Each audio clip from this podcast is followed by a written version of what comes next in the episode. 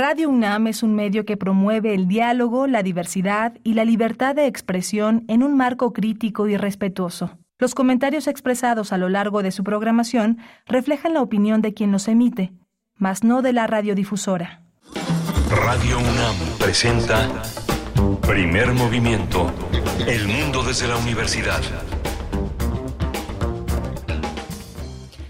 Siete con cinco minutos de la mañana. Muy buenos días, bienvenidos, bienvenidas a primer movimiento en esta mañana de viernes. Ya es viernes 21 de abril del 2023. Les saluda a todo el equipo de este espacio, el espacio matutino de Radio UNAM. Se encuentra Rodrigo Aguilar como cada mañana en la producción ejecutiva. Nos acompaña Violeta Berber también en la asistencia de producción. Hoy Antonio Quijano, nuestro jefe de noticias, presente en cabina y el señor Jesús Silva frente a la operación técnica de la consola en los controles técnicos y bueno, también, bueno, esto para la, para la eh, cabina, para la señal de FM, pero Socorro Montes se encuentra en amplitud modulada, precisamente en, eh, en los controles del 860 de amplitud modulada. Son las dos formas en las que a través de la radio llegamos a ustedes y también en internet www.radio.unam.mx. Les saluda Berenice Camacho en esta ocasión. Bueno, me tocará estar conduciendo eh, sin la presencia de Miguel Ángel Quemain. Le deseamos muy buen día, muy buena suerte también, que le vaya, que vaya muy bien, que pueda remontar esta situación de salud que pues hay que cuidar, hay que cuidar la salud y estamos en eso apoyando aquí como equipo y acompañándoles de aquí hasta las 10 de la mañana, hoy viernes, donde tendremos, bueno, por supuesto y antes de empezar, porque de hecho ustedes ya se adelantaron en redes sociales, ya nos están llegando las complacencias musicales, lo que vamos a escuchar, lo que va a sonar hoy en Radio UNAM de 7 a 10 de la mañana, lo van a poner ustedes, ustedes lo deciden, lo deciden, arroba P Movimiento en Twitter, primer Movimiento UNAM en Facebook. Y tenemos un programa variado, un programa eh, diverso. Iniciamos con teatro, con improvisación. La impro de Ragnarok es el, la propuesta que desde el Teatro Bar El Vicio nos presenta eh, Marlene Avendaño, quien es productora y autora de esta obra, La impro de Ragnarok, y Omar Culebro, director y parte del elenco de esta obra que tendrá lugar el próximo viernes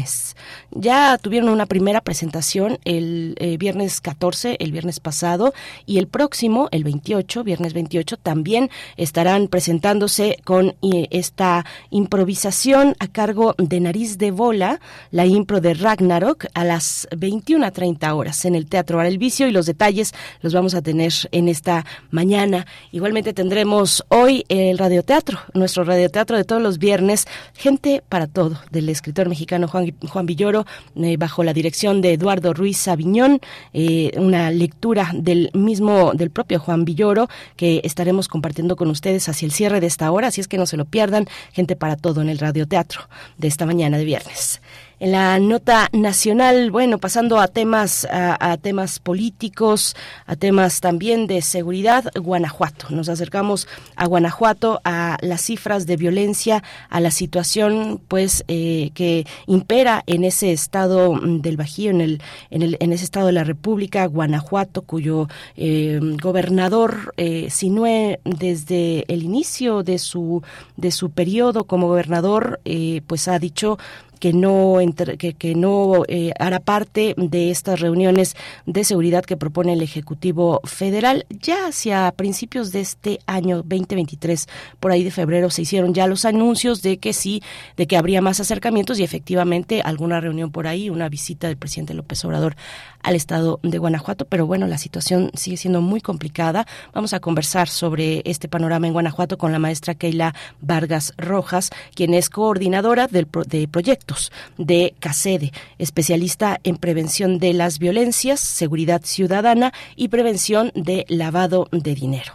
Eso en nuestra nota nacional Guanajuato, en la vista de todos y de todas. Bueno, también en la nota del día les compartiremos una publicación muy interesante que eh, es realizada, ha sido realizada por el Instituto de Investigaciones Estéticas de la UNAM, también por la Gaceta de la UNAM. Se trata 100 años de muralismo, UNAM, 100 años de muralismo, eh, y estaremos, eh, pues, bueno, es un libro que se va a presentar además en la fiesta del libro y la rosa, que, paréntesis aparte, la fiesta del libro y la rosa inicia el día de hoy y hasta el domingo estaremos con ustedes en varios eh, en varias sedes en distintas sedes de la UNAM pero concentrados especialmente en el Centro Cultural universitario de Ciudad Universitaria, aunque también en el CRIM y en otros espacios, eh, pues eh, habrá representación y actividades en torno a la fiesta del libro y la rosa que ya inicia el día de hoy. Así es que preparen, preparen la agenda si no lo han hecho, eh, organícense para asistir a esta bella fiesta de los libros y de quienes los hacen y de quienes los amamos y los leemos. Así es que bueno, vamos a conversar en ese contexto en el que se presenta este libro, la fiesta en la fiesta del libro y la rosa, UNAM 100 años de muralismo, Renato González, eh, su coordinador, y también con la doctora Sandra Cetina, investigadora del Instituto de Investigaciones Estéticas de la UNAM. Así es que no, no se lo pierdan hacia la segunda hora y tendremos la poesía necesaria también, por supuesto, y hoy me toca a mí. Ahora sí, no hay pierde, me toca a mí la poesía necesaria y con mucho gusto al iniciar la tercera hora de esta transmisión, que es en vivo, les voy a compartir una propuesta poética. En la mesa del día, fíjense que el próximo 28 de abril es el Día Internacional de los Jardines Botánicos. Y bueno, nosotros en esta universidad tenemos un trabajo de conservación muy interesante, muy importante, y nuestro jardín botánico, por supuesto. Así es que estaremos hablando con dos de los investigadores eh, que, que, que, están encargados de distintas áreas dentro del jardín botánico. Se trata de Linda Balcázar, encargada del área de difusión y educación en el jardín botánico. Es experta en desarrollo de actividades educativas para el público visitante y generó la estructura del Día Nacional del Jardín Botánico eh, de la UNAM eh, desde sus inicios. Así es que, bueno, es una conocedora, por supuesto, en este tema, igual que el doctor Ulises Rosas, investigador del Jardín Botánico del Instituto de Biología de la UNAM. Y ya nos darán cuenta de lo que el Jardín Botánico tiene preparado para todos nosotros en estas celebraciones, tanto del Día Nacional como del Internacional de los Jardines Botánicos. Así es que, bueno, así de diversa la agenda que les proponemos esta mañana desde Teatro e improvisación, cuestiones políticas, literatura, muralismo, eh, jardines botánicos, poesía, radioteatro y la música la ponen ustedes, así es que ya nos han llegado algunas peticiones desde muy temprano. Recuerden que quien llega temprano, quien madruga, pues tiene su eh, petición y escuchará su propuesta musical, su canción, si la quieren dedicar, por supuesto que es muy válido y bienvenido y todos sus comentarios, además en esta mañana en las redes sociales donde está Tamara Mara Quirós atendiendo, atendiendo sus comentarios. Así es que nos vamos a ir con una primera propuesta musical. Son las 7 con 12 minutos. Mientras tanto, nos pueden ir contando en redes sociales eh, cuál es su plan para la fiesta del libro y la rosa. Si ya ustedes revisaron el programa, a quién no se quieren perder, cuál es el libro sobre el que van, o si no tienen idea y quieren alguna orientación, pues también aquí entre todos podemos eh, pues hacer un plan hacer un plan, cuéntenos en redes sociales, arroba en Twitter, primer Movimiento UNAM en Facebook y Miguel Ángel G. Mirán nos pide de Pedro Infante, yo no fui. Mira, si te vienen a contar algo de la bola, yo no tengo la culpa, ¿eh? No la tengo, mira, te lo juro que yo no fui.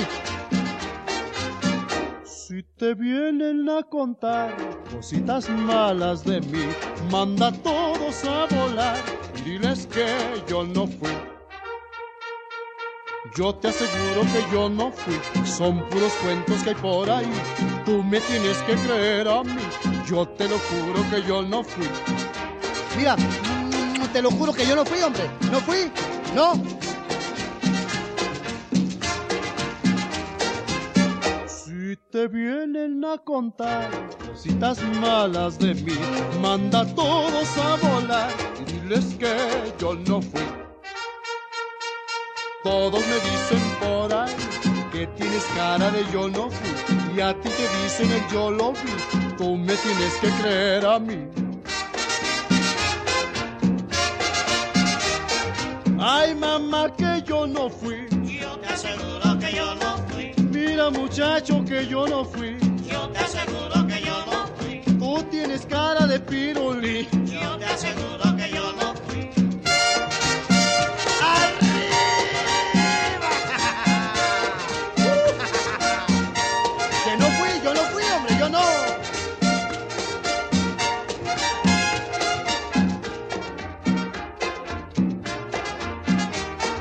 Ay, mamá, que yo no fui. Mira, mi negra, que yo no fui. Yo te aseguro que yo no fui. Mira, chaparra, que yo no fui. A ti te dicen el yo lo vi. Ándele, mis muchachos, no se queden. Báilele duro. Si te viene. Primer movimiento Hacemos comunidad con tus postales sonoras. Envíalas a primermovimientounam.gmail.com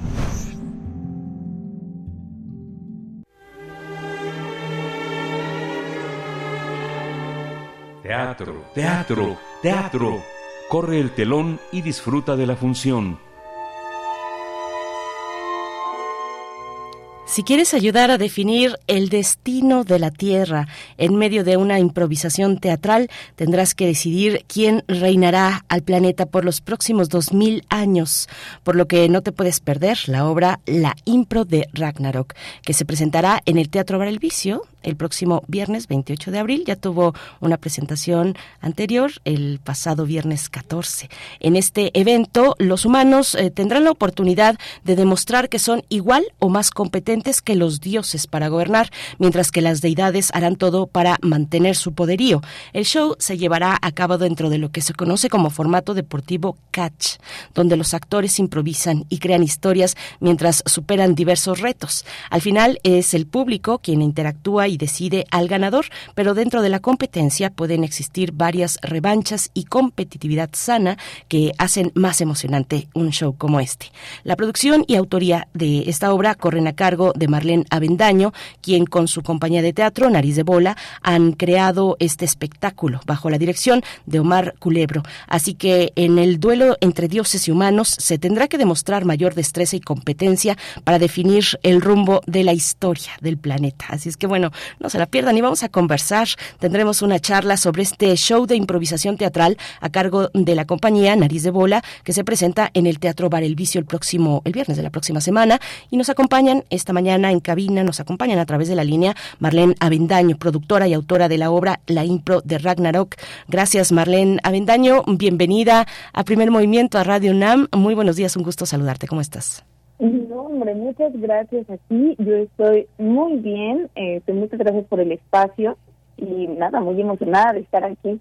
Maravilloso, sí, nos emociona también a nosotros, la verdad, cuando hay eh, noticias del vicio, que es pues prácticamente cada fin de semana, estrenos y demás, nos emociona mucho y también nos acompaña Omar Culebro, director eh, de esta obra y parte del elenco de la impro de Ragnarok. Omar Culebro, igualmente bienvenido a Primer Movimiento, buenos días, ¿cómo estás? Muy buenos días, muchas gracias, muy bien, este, feliz igual de estar aquí, saludos el auditorio y a quienes nos escuchan. Pues muchas gracias a ambos eh, por estar parte de, de, este elenco, de la producción, de la dirección, de la, de la dramaturgia. También vamos a iniciar, eh, Marlena Avendaño, contigo eh, como autora de esta obra que nos lleva a horizontes nórdicos, pero también muy cercanos a nuestra realidad. Eh, bueno, pues cuéntanos cómo surge esta propuesta, la impro de Ragnarok, por qué emplear, eh, pues eso, figuras de la mitología nórdica eh, para ejemplificar la lucha por el poder y el dominio en el mundo. Cuéntanos, Marlene. Pues justo hace un año más o menos empecé a ver esta serie eh, Vikingos, que es una serie larguísima en donde te explican pues prácticamente toda la historia de los vikingos importantes y la verdad es que me obsesioné con su mitología, me parecía como muy padre, pero eh, dentro de la mitología nórdica existe como eh, este suceso que se llama el Ragnarok, que tal cual es el fin de los tiempos, este, en donde los gigantes se van a enfrentar contra los dioses. Y a mí me parecía como fascinante el tema porque dije, órale, ¿no? Gladiadores. Pero después vi eh, un anime que también salió y se llamaba igual Ragnarok, en donde se enfrentan dioses contra humanos y entonces el concepto a mí me encantó y me encantó llevarlo a la impro con, o sea, el tema es nórdico, el formato es totalmente improvisado, pero los personajes, pues son personajes que ya conoces. Claro, eh, eh, bueno, y también preguntarte, por supuesto, Omar, que nos cuentes una vez eh, que, que, llega, que, recibes este, pues, este texto con esta dinámica, con todos estos elementos en juego, en escena, pues, cómo, cómo, cómo fue para ti este proceso de pensarlo, de, de, adaptarlo, de llevarlo, pues, a la escena. claro, pues eh, mira, ya he hecho mucha improvisación a lo largo de los últimos 10 años y he visto muchos tipos de show y el catch es un es un estilo de improvisación que se usa en muchos tipos de formatos con muchas diferentes justificaciones. Eh, incluso puede haber una justificación y se lleva a cabo un formato de catch. Eh, pero pues esta, pues, esta idea de, Perdón, Omar, te estamos perdiendo en la, en la comunicación, así es que vamos a dar un segundito para volver más adelante contigo, que te puedas acomodar en un lugar con eh, menor interferencia tal vez. Y, y mientras tanto, eh, continuamos, Marlene, eh, yo quiero preguntarte ¿qué venías haciendo antes de que los vikingos pues atraparan tu, tu atención y tu imaginación y tu disposición también a trabajar eh, sobre, sobre esos temas. Eh, ¿Qué, venías haciendo antes? Cuéntanos un poco también de Nariz de Bola, que es la compañía que presenta esta obra. Mm, yo soy actriz este, antes que de que naciera Nariz de Bola, eh, la compañía, y después descubrí, o sea, cuando yo termino mi carrera, después descubro la improvisación teatral que me fascina y dije, wow, de verdad quiero hacer esto en mi carrera. Y me encontraba yo muy cómoda, me encuentro muy cómoda en como improvisadora. Eh, pero de repente un día este, empecé a organizar eventos en la calle de improvisación con un nombre y todo, pero necesitaba una, o sea, una compañía. Me gustaba decir es mía, o sea, es, es mi evento, pero no es parte de una compañía.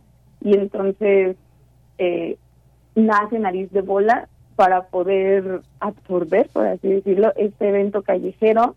Y es hasta después de como dos meses que llega la idea del Ragnarok. Entonces, eh, Nariz de Bola, pues sí, es, es tiene nació en este año y el Ragnarok también. Eh, y Nariz de Bola adoptó, por así decirlo, o es un hijito. Eh, bueno, es papá de Ragnarok y es muy bonito. Sea, están aprendiendo a andar, están echando ya los primeros, los primeros pasos de esta compañía y con esta propuesta de improvisación también. Eh, qué, qué, interesante, ¿no? Ser, eh, ver, ver así, eh, ver los inicios, ver nacer un grupo teatral, un grupo que apuesta por la improvisación. Y Omar, estábamos contigo, eh, que, que nos, nos estabas comentando cómo llega este texto a tus manos y cómo, eh, cómo, cómo lo entiendes y cómo lo diriges. Pero me voy a regresar un poquito antes porque también nos decía bueno, que llevas ya un tiempo importante en el desarrollo de la improvisación. A ver, háblanos un poco más de la improvisación, de tu estilo, de lo que has visto también eh, en, en México, que hay proyectos interesantes. Cuéntanos tú. Claro, ahí me escuchan bien, ¿verdad? Sí, te escuchamos. Perfecto. Sí, pues como te comentaba, llevo 10 años haciendo impro, eh, improvisación, y bueno, en el terreno de improvisación hay desde formatos largos que eh, tal cual la idea es que, sea como una obra de texto, eh, aquí sí es improvisado, pero es una historia larga, ¿no? muy profunda. Eh, desde eso hasta formatos como de catch, como lo que nosotros hacemos, que es eh, crear historias a través de impulsos y retos que existen a lo largo del show. Y match, eh, el match es eh, equipos que se enfrentan en la creación de historias eh, como un partido deportivo. Eh, el público decide quién gana y así. Entonces, así a lo largo de mi haciendo libro he hecho ya los tres formatos.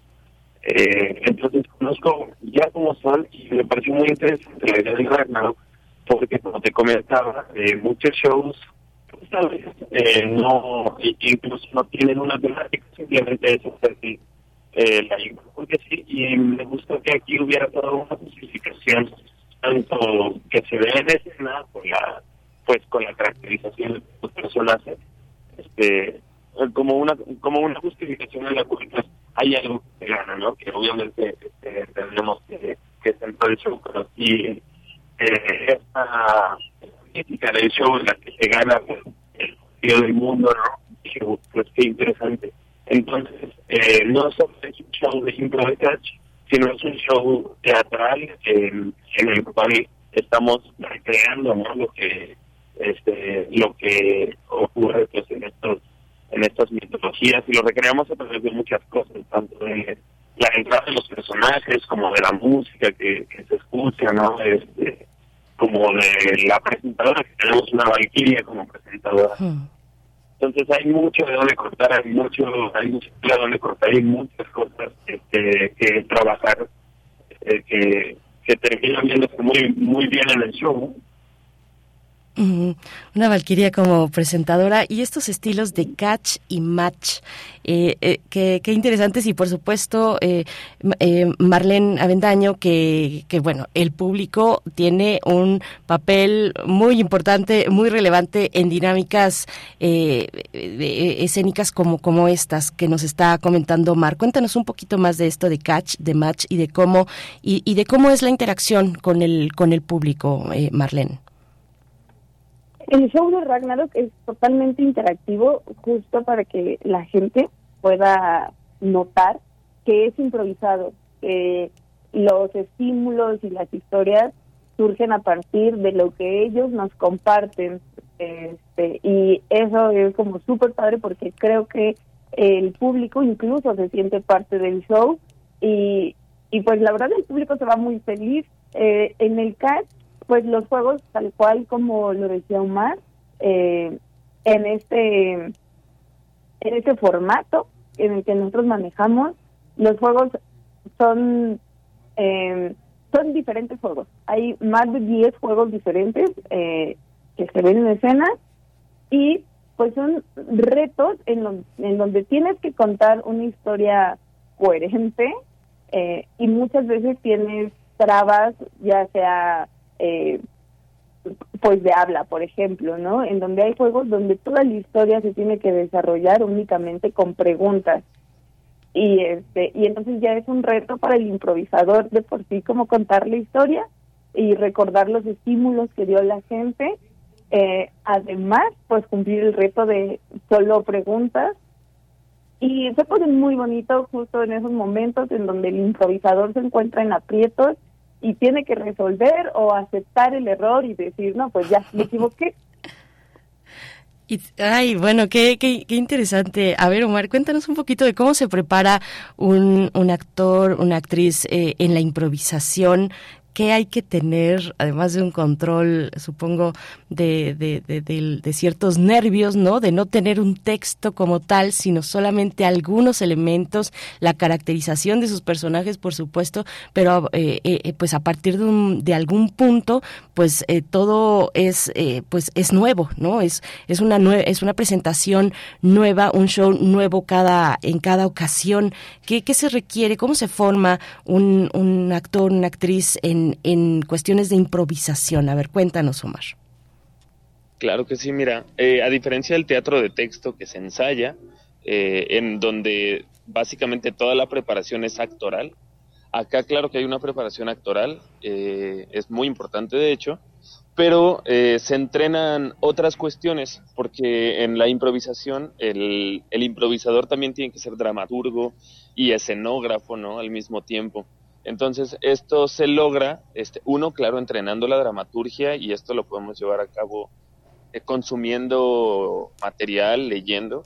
Eh, se entrena eh, la cuestión de, de, la escenografía, pues lo que hacemos nosotros es que usamos la pantomima, la mímica, ¿no? Que le llaman. Entonces nosotros entrenamos eso y se entrena a tener la cabeza totalmente despierta y avispada, ¿no? Hay algo que le llamamos el estado impro, que es el estado perfecto para nosotros para crear una historia al momento, ¿no? Entonces, sí, antes de los shows hay que calentar el cuerpo, hay que calentar la voz, pero también calentamos la cabeza. Entonces, hay una cantidad enorme de juegos muy divertidos que usamos para, para estar este, totalmente presentes, para estar totalmente conectados y para que si nos dan un título de lo que sea, básicamente inmediatamente podamos comenzar una historia y descubrir de qué va nuestra historia a lo largo de cómo lo vamos haciendo.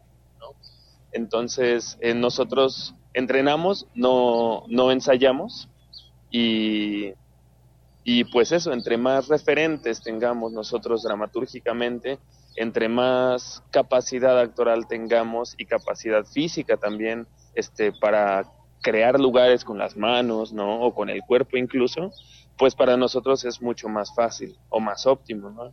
Me imagino la, la cohesión del grupo, la integración del grupo debe ser fundamental. Bueno, depende de quién esté al, al frente, si solamente hay un actor o si es un grupo de actores que entre ellos eh, tienen en algún momento que, que, interactuar. Esa, esa cohesión debe ser, pues, estar en un mismo estado, como dices, de, de impro, de improvisación y me imagino también, Marlene, a ver, tú cuéntanos que el escenario es fundamental también, porque bueno, el Teatro Bar El Vicio, si ustedes, eh, queridos amigos y amigas que nos escuchan, si ustedes se han acercado, han, asistido al vicio, pues saben que es un lugar muy íntimo, muy cercano, donde el público está pues eh, a poquitos, a poquita distancia, a pocos metros de, el escenario y de eh, las personas que están representando, ¿no? Entonces, se presta, se presta el Teatro Bar El Vicio, pero me imagino que pues hay que adaptar las dinámicas eh, cuando hay cuando las eh, digamos las condiciones son no son tan afortunadas como en el teatro del vicio para este tipo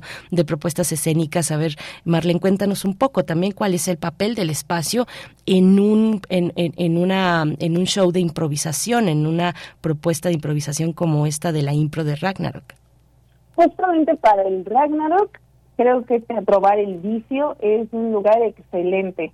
Eh, tiene un escenario increíble en el que nosotros hemos podido como acomodar eh, tanto la escenografía como a los improvisadores porque hay son como decías el elenco no es de dos personas en el elenco somos nueve entonces este el escenario enorme de, de Teatro Bares Vicio ayuda muchísimo en eso y justo la intimidad que se tiene con el público también hace que Ragnarok eh, sea un show muy disfrutable. Uh Omar, ¿cómo ves esta cuestión de los espacios? Eh, cuéntanos un poquito. Y bueno, y también me imagino, bueno, pues que debe haber cierta dificultad cuando eh, una, una compañía como la de ustedes, Nariz de Bola, pues está buscando lugares. De por sí que eh, cualquier compañía de teatro pues tiene esas, eh, esas dificultades de pronto, ¿no? No hay, eh, las temporadas son muy cortas, digo, cuestiones que ya tienen que ver con, eh, con otra naturaleza, pero encontrar un espacio propicio para la improvisación pues es otro de los elementos que ustedes seguramente eh, pondrán en, su lista de cuestiones por, por atender eh, esencialmente. A ver, Omar, cuéntanos. Sí, mira, definitivamente el espacio es importante, ¿no? Y algo con lo que se ha encontrado el improvisador a lo largo de los años eh, es la necesidad de poder improvisar básicamente en cualquier espacio. Eh, obviamente hay, hay espacios mmm, que a nosotros nos son más benéficos, eh, tenemos la ventaja de que la, eh, la escenografía, eh, que en muchos shows de improvisación la hay, pero es una escenografía eh, muy sencilla porque básicamente las historias van de nosotros, crearlo todo. Pero si el show está en un lugar como Teatro Bar El Vicio, en el que el sonido está muy bien, eh, sobre todo personalmente me gusta mucho la cercanía con el público y tenerlos a dos metros de distancia. Eh, eso eh, también influye y ayuda, ¿no? Eh, incluso si son shows en lugares pequeños, pues nosotros lo manejamos. Pero, eh, como te digo, es en el vicio, este, el escenario es cómodo, es grande, o sea, es amplio para nosotros eh, improvisar. el equipo que tienen está muy bien, las luces que tienen nos ayudan un montón, porque muchas veces hay cosas que, que se tienen que marcar a través de cambios de luces, que para nosotros son muy importantes. Entonces, sí, claro, entre más equipado y más cómodo sea el lugar, para nosotros es mejor, eh, pero particularmente el improvisador eh, en estos años se ha hecho, eh, lo voy a decir así, muy resistente a poder improvisar en cualquier lugar. Sí, claro, pues hay que hay que buscar las maneras y precisamente se trata de improvisar, eh, incluso en los espacios, como lo comentas, Omar. Eh, Marlene, tú eres además de autora de esta obra, de la impro de Ragnarok, eres eh, la productora. Cuéntanos un poco, eh, pues, de, ello. Cuéntanos también del, del vestuario, de quién, bueno, para la interpretación de, de personajes de la mitología nórdica, pues el vestuario es una cuestión primordial. A ver, háblanos un poquillo de, de, de esas de esos temas, de quienes están participando y que no los vemos necesariamente en escena, o a veces incluso hay eh, actores, actrices que pues hacen muchísimas cosas más, ¿no? No solamente se presentan, que ya es suficiente, sino que además, eh, pues, no sé, se encargan justo de la de las cuestiones, de algunas cuestiones escenográficas o de vestuario. Marlene, cuéntanos un poco de esto. El vestuario eh, a mí me encanta porque además los actores han sido como eh, muy hábiles y además de que nos ayuda el vestuario que usamos, que son como capas y casquitos, cositas así que no nos inhabilitan a la hora de la improvisación porque tampoco podemos entrar como con el escudo y esas cosas. Este, el maquillaje eh, les ha quedado increíble y creo que eso lo ha hecho lucir también muy bonito entre los personajes eh, que tenemos. No todos son nórdicos, de hecho la Valkyria, que es el papel de nuestra host, es eh, uno de los nórdicos. Y tenemos a Loki, que también es de la mitología nórdica, pero de ahí en fuera eh, hay humanos, por ejemplo, está Malinche, está Lola Pistolas, que es una revolucionaria mexicana también increíble. Este, está Cleopatra, yo interpreto a Cleopatra, Shiva, está Jesucristo, eh, Quetzalcoatl, Coatlicue, eh, o sea, son dioses que ya conocemos y no todos son nórdicos. De hecho, hay varios personajes mexicanos. No, no, pues hay todo el equipo, ¿no? Todo el equipo precisamente para ganar, eh, pues eh, eh, competir por el poder, por, el poder y la dominación del mundo. Omar, pues sí, la, la, dirección, a ver, cuéntanos un poco cómo es la dirección con, con personajes tan variados, ¿no? A ver, el elenco, estás, bueno, estás tú, Omar Culebro, también César Reina, Ana Julia, Jess Nayan, Micho Camacho, Ana Karen Gaona, Gabriela Nández. Eh, y si me falta alguien, por favor, eh, no dejen de mencionarlo, pero a ver, eh, entre ustedes, digamos, los que conforman Nariz de Bola, pues están haciendo todo estos, a todos estos personajes. cuéntanos un poco, Omar, sobre el tema de la, sobre cómo se da en, en, una obra tan dinámica como esta, pues cuál es pues el trabajo, de, dónde está, digamos, dónde recae lo más importante del trabajo de dirección que, que es el tuyo, Omar. Claro, pues mira, te comento, una cuestión importante es unificar eh, nuestros estilos de impro, porque cada show de impro, aun si es sketch, este, piden diferentes cosas y los retos que jugamos o eh, el tipo de impro que hacemos se puede jugar de diferentes formas. Entonces, por un lado es eso, que si vamos a llevar a cabo cierta, cierto juego, cierta actividad eh, o lo que sea en la impro, pues una que esté unificado y que todos entendamos de qué de qué forma lo vamos a realizar en este show. Eso es importante porque parece que es impro y entonces la impro no, no podría este, dirigirse, digamos, pero sí, sí es posible y es justo a través de eso, a través de crear códigos, eh, incluso cambios de escena, eh, eh, códigos de crear lugares, también unificar esa parte, ¿no? Porque cada improvisador viene de lugares distintos. bueno, personalmente creo que este elenco está muy bien hecho, es un elenco muy profesional donde todos los improvisadores son muy buenos. Eh, no, eh, no es difícil ¿no? Este, llevar la dirección por esa parte.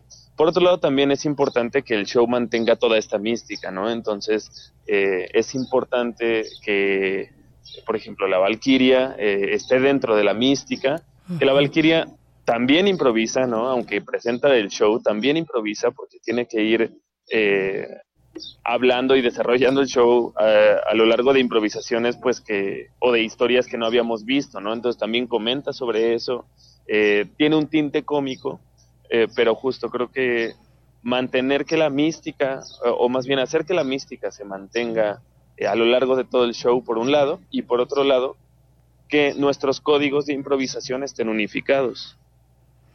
Pues se, escucha, se escucha una propuesta muy interesante, muy divertida para el público que quiera asistir al Teatro El Vicio el viernes de la próxima semana, el, viernes 28 de abril a las 21.30 horas. Hay que tener, eh, hay que llegar con anticipación una hora antes.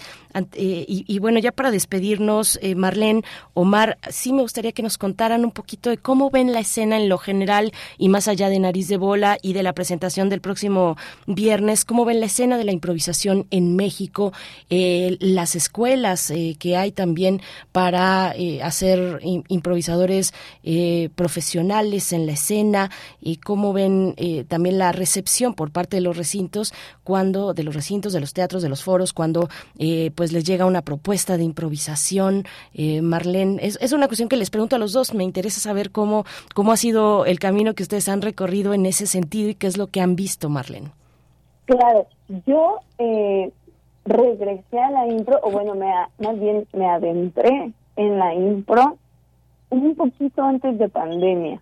Entonces, cuando pasó todo lo de la pandemia, eh, yo sí llegué a una impro en donde había muy poca propuesta de improvisación, eh, había muy pocos lugares en donde se enseñaba impro y había muy pocos lugares en donde había presentaciones de impro y de cualquier tipo por la pandemia. Eh, pero ahorita que pues al parecer las cosas se están normalizando, creo que justo eh, finales del año pasado y, y este año lo que va, la impro se ha abierto camino y, por ejemplo, hace tres años yo solo escuchaba de una escuela de impro y ahorita hay muchas opciones para aprender y también hay muchas opciones para ver improvisación.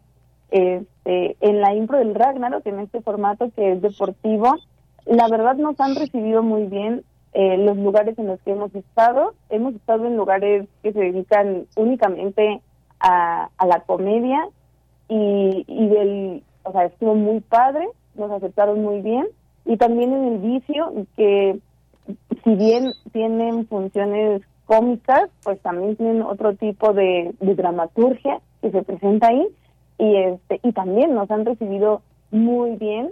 Eh, creo que creo que ahorita en este momento eh, para la impro sí hay espacios, sí hay lugar y creo que está creciendo y se está abriendo camino muy bonito. Mm, qué, buena noticia, Omar. ¿Cómo lo ves tú? Y pues eh, ya para cerrar, invítanos también pues a que nos acerquemos. Eh, si tienen ya en, en digamos, en el calendario, en agenda, eh, presentaciones en otros espacios, si piensan salir también a otros estados de la República. Omar, cuéntanos.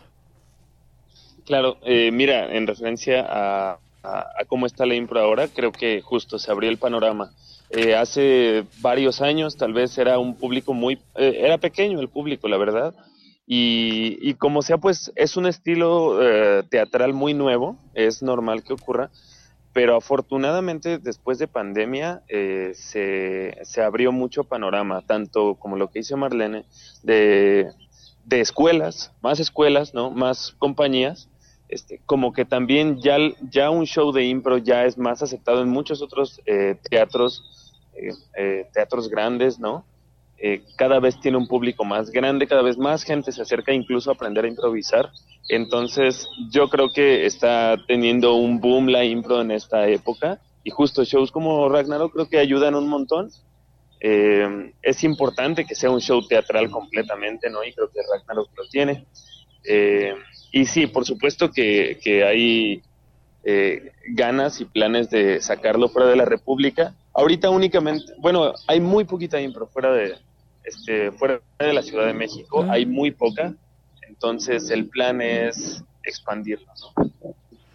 Pues sí, es, es todo un tema, es todo un tema, porque también el público tiene que pues asimilar una propuesta escénica como esta, donde el mismo público, bueno, siempre el público es importante, pero acá hay una participación más activa eh, en, en, todo lo que se está representando en, en el escenario. Pues les agradecemos mucho eh, por esta participación, que tengan mucha suerte, mucha mierda con la impro de Ragnarok eh, a cargo de Nariz de Bola, la compañía Nariz de Bola, el próximo viernes 28 a las 21.30 horas, Teatro Bar Vicio, Madrid número 13 en Coyoacán. Muchas gracias Marlene Avendaño, productora y autora de esta obra. Hasta pronto. Muchas gracias a ti.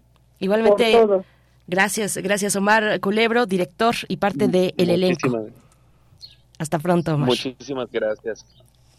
Que estén muy bien, muchas gracias. La impro de Ragnarok. Nosotros vamos a hacer una pausa musical. Son las 7 con 44 minutos. Bueno, pues desde muy temprano, como dije, nos llegan, nos llegaron ya esta mañana las peticiones musicales y algunas van con dedicatoria. Nos dice Oscar Isidro Bruno que por favor quieren escuchar Venus quieren se refiere a él y a su hijo Benjamín, que también nos escucha a diario mientras va camino a la escuela y que le gustan las clásicas del rock. Esto va para ti, Benjamín, Venus de Shocking Blue y volvemos después de la música.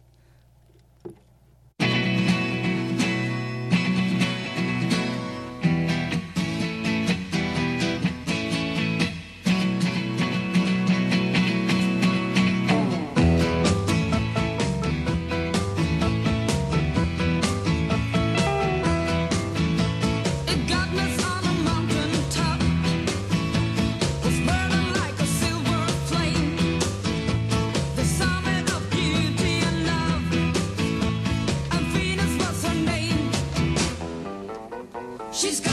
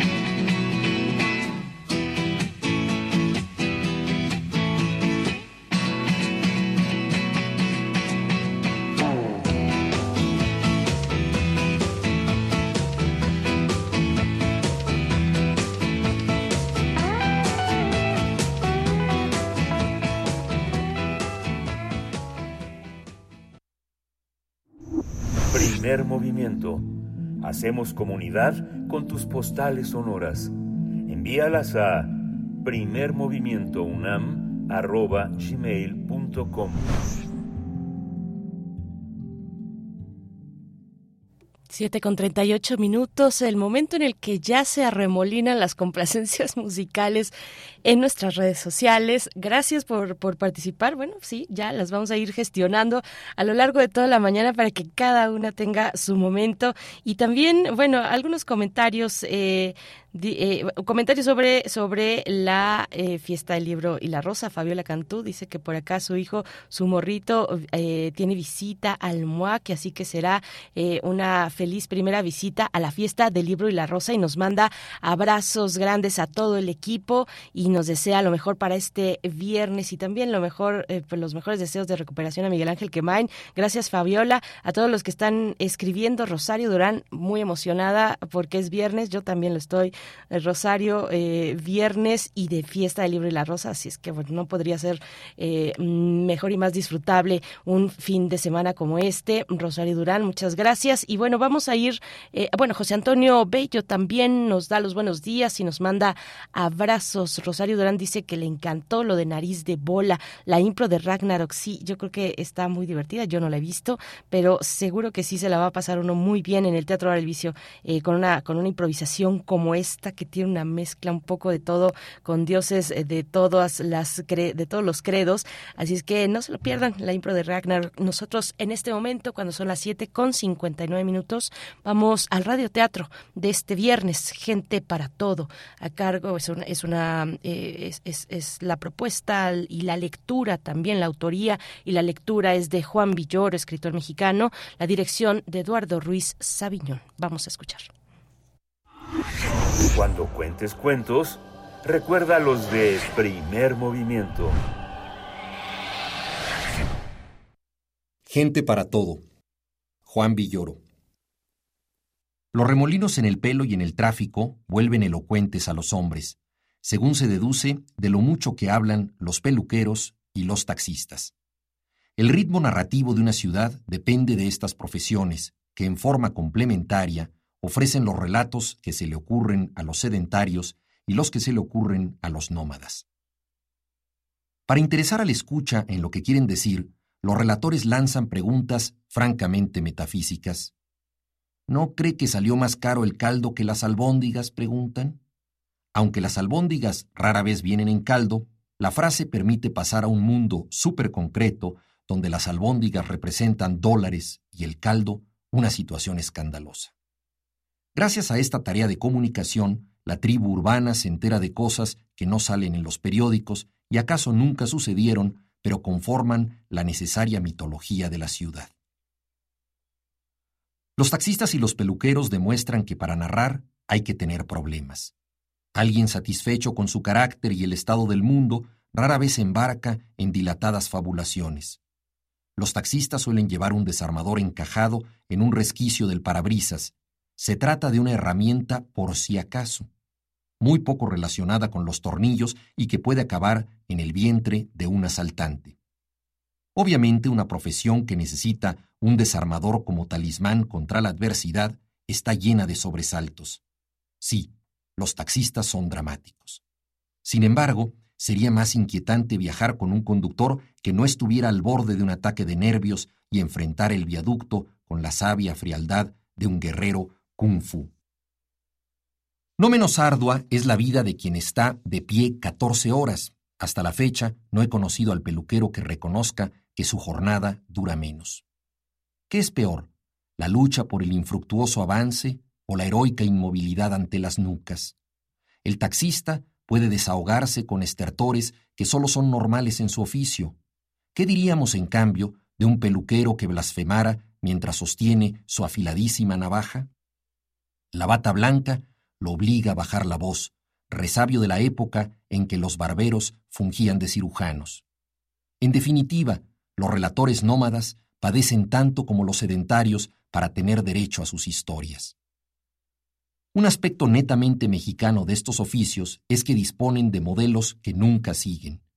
El taxista odia los mapas, de hecho, odia saber dónde está, en la misma medida en que el peluquero odia los cortes que decoran su establecimiento y provienen del periodo clásico tardío de la estética masculina, cuando el copete supersónico se consideró chic.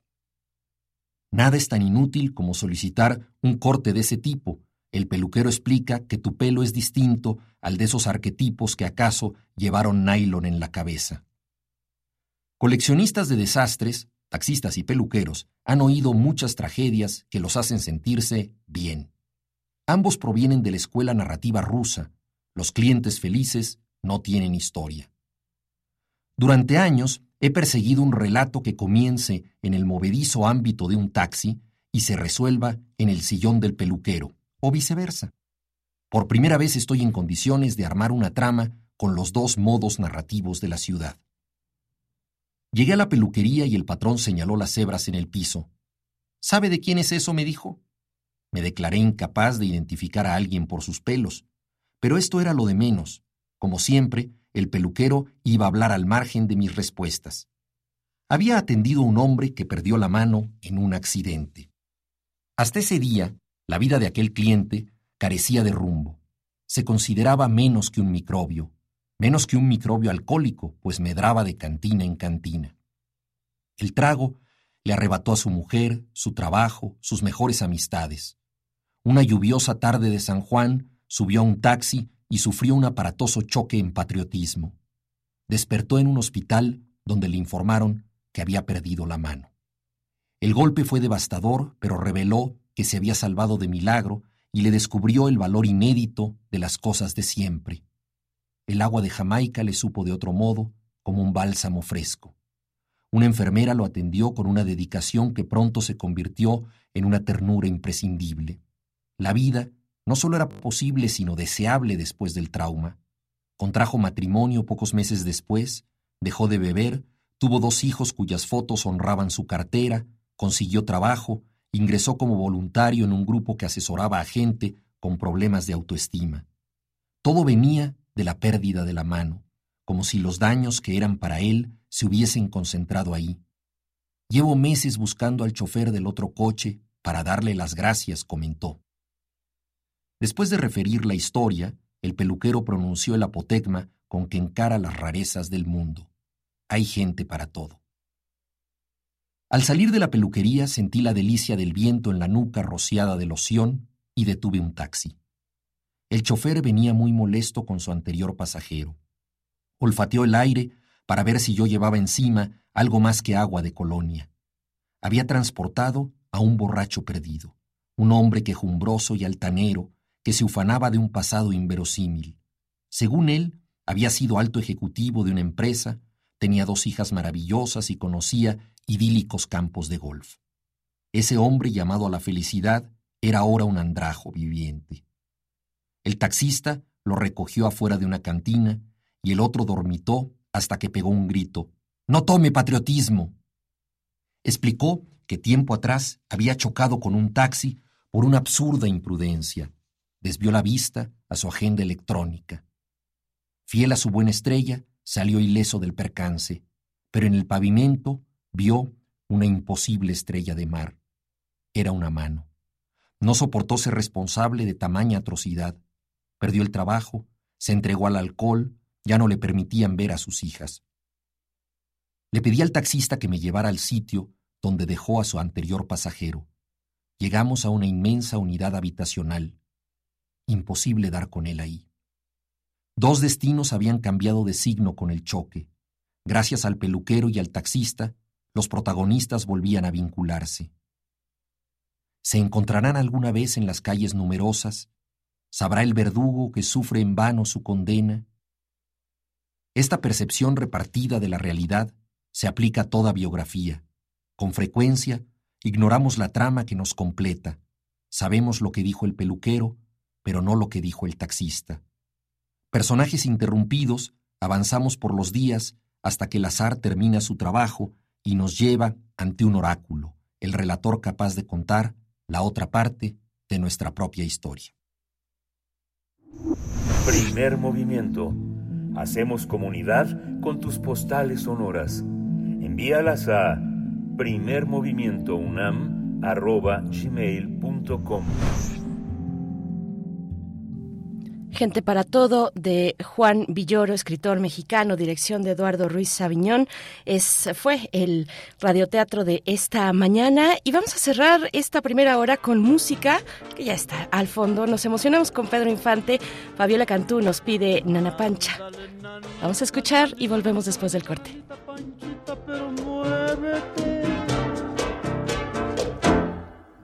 Mi nana Pancha le da vuelo al hilacha, le gusta la guaracha, la rumba y el danzón.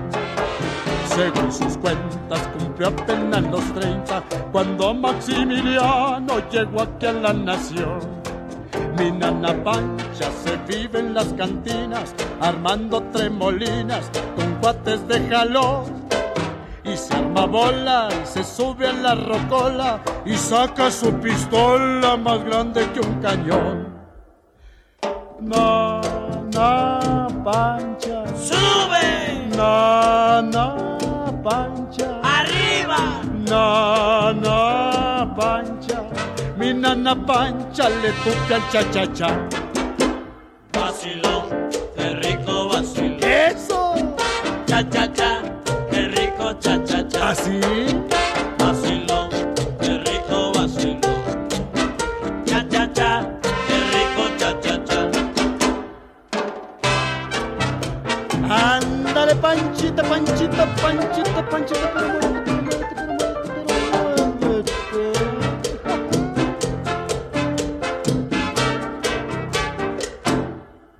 Mi nana pancha cuando anda de parranda, a tomar. Y es una fiera moviendo la cadera. Síguenos en redes sociales. Encuéntranos en Facebook como Primer Movimiento y en Twitter como arroba PMovimiento. Hagamos comunidad.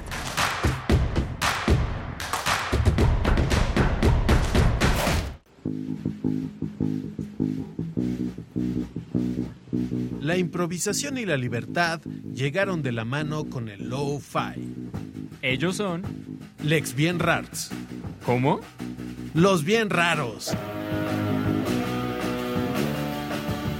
En Intersecciones. Quienes presentan su nuevo álbum Suena como descompuesto. Viernes 21 de abril a las 21 horas, Sala Julián Carrillo. Entrada libre. Radio UNAM. Experiencia sonora.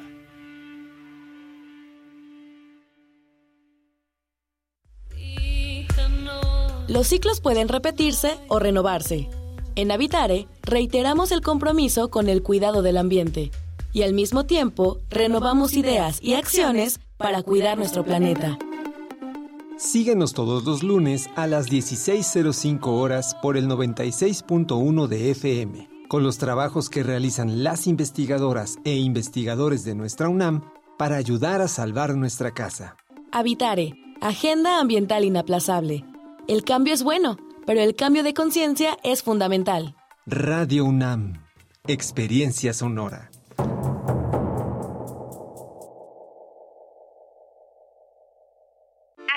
A Pepe, el presupuesto participativo. Ahora debes registrarte para votar por internet y elegir los proyectos y a las personas que enchularán tu colonia. Descarga la app del ISMC y captura tu credencial para votar por ambos lados. Revisa que tus datos estén bien. Te haremos una prueba biométrica facial. Recibirás una clave por correo electrónico y por SMS. Recuerda que podrás registrarte para votar por internet del 13 al 26 de abril. Así de fácil es votar por internet. Conoce más en www.ism.mx.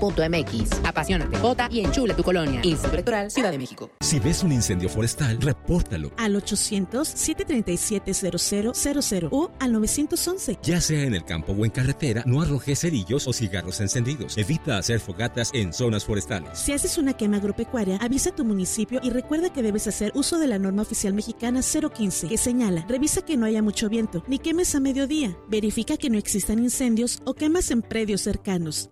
Avisa a vecinos de los terrenos. Prevenir es más fácil. Comisión Nacional Forestal.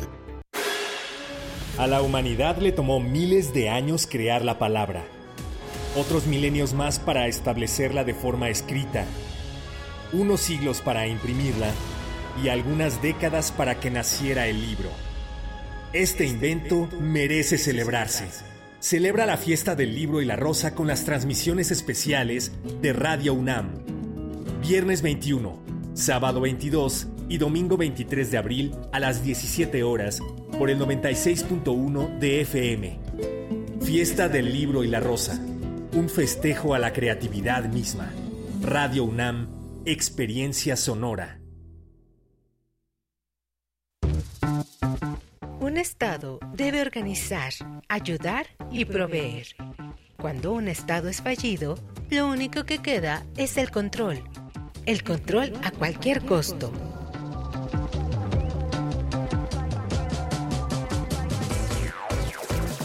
Radio UNAM te invita a reflexionar en torno al poder en la miniserie Los riesgos de la militarización y el militarismo. Mesas de diálogo sobre el poder y los aparatos de represión. Todos los sábados de abril a las 14 horas por el 96.1 de FM y a las 11.30 horas por el 860 de AM. Antes de que el miedo nos haga ceder, que el conocimiento nos salve. Radio UNAM, Experiencia Sonora.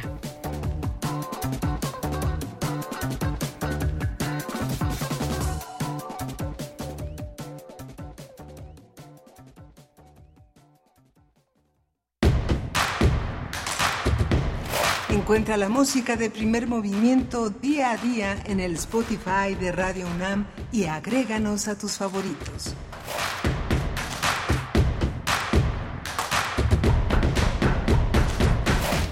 Buenos días, ya son las 8 de la mañana con 4 minutos. Hoy es viernes, viernes 21 de abril del 2023. Les estamos saludando en vivo desde Radio UNAM. Primer Movimiento inicia en su segunda hora de transmisión en esta mañana. Estamos llegando a la segunda hora ya también en compañía de Radio Nicolaita que nos permite llegar hasta Morelia en el 104.3 de la frecuencia modulada. Estamos haciendo radio pública, radio universitaria desde la Ciudad de México, en Adolfo Prieto 133 en la Colonia del Valle.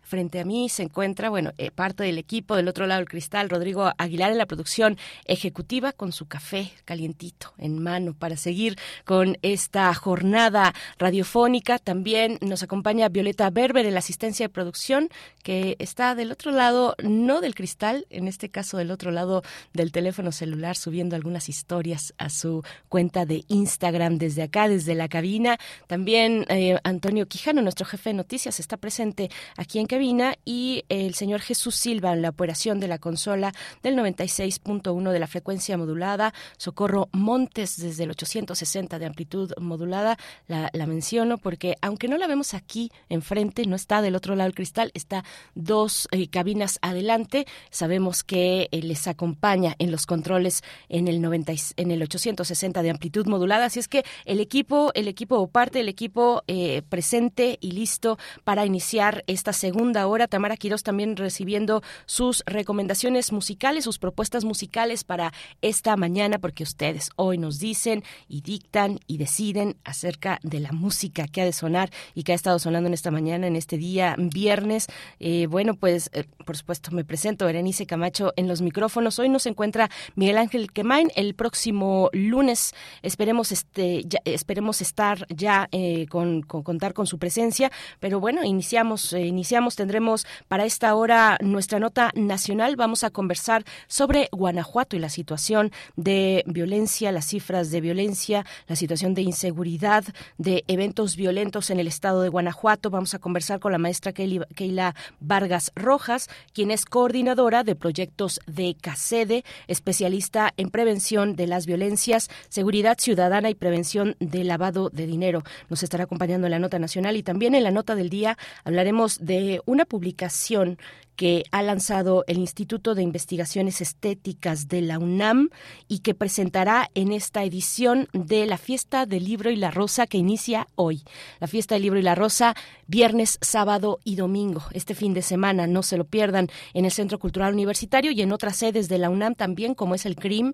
El CRIM también tendrá eh, una una propuesta para todos ustedes allá en Cuernavaca eh, para que se acerquen y no se queden con las ganas de, de, festejar junto con toda la comunidad eh, a los libros, a los libros, a la lectura, lo que nos gusta, eh, los libros, la lectura, hacerlos, leerlos, publicar, en fin, todo lo que tiene que ver con el libro, con ese maravilloso objeto, pues estará presente en la fiesta del libro y la rosa, como lo estará este, esta propuesta editorial que nosotros hemos de compartir con ustedes esta mañana, que se titula UNAM 100 100 años de muralismo, eh, bajo la coordinación de Renato González. Es un libro eh, que, del cual nos estará eh, comentando la doctora Sandra Cetina, que participa, que participa en, en, el libro, por supuesto, con un capítulo y también con la hechura.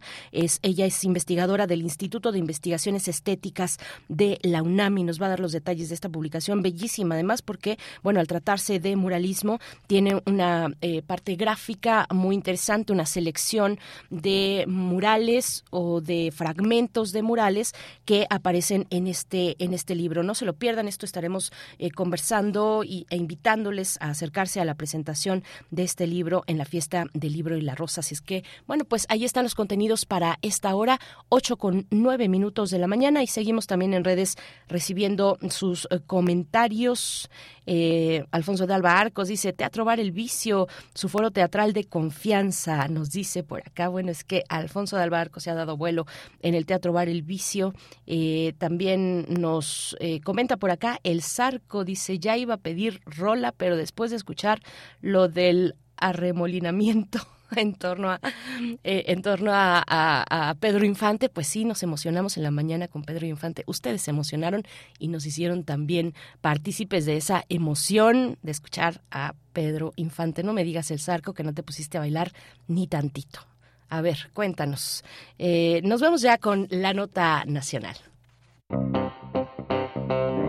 Nota nacional.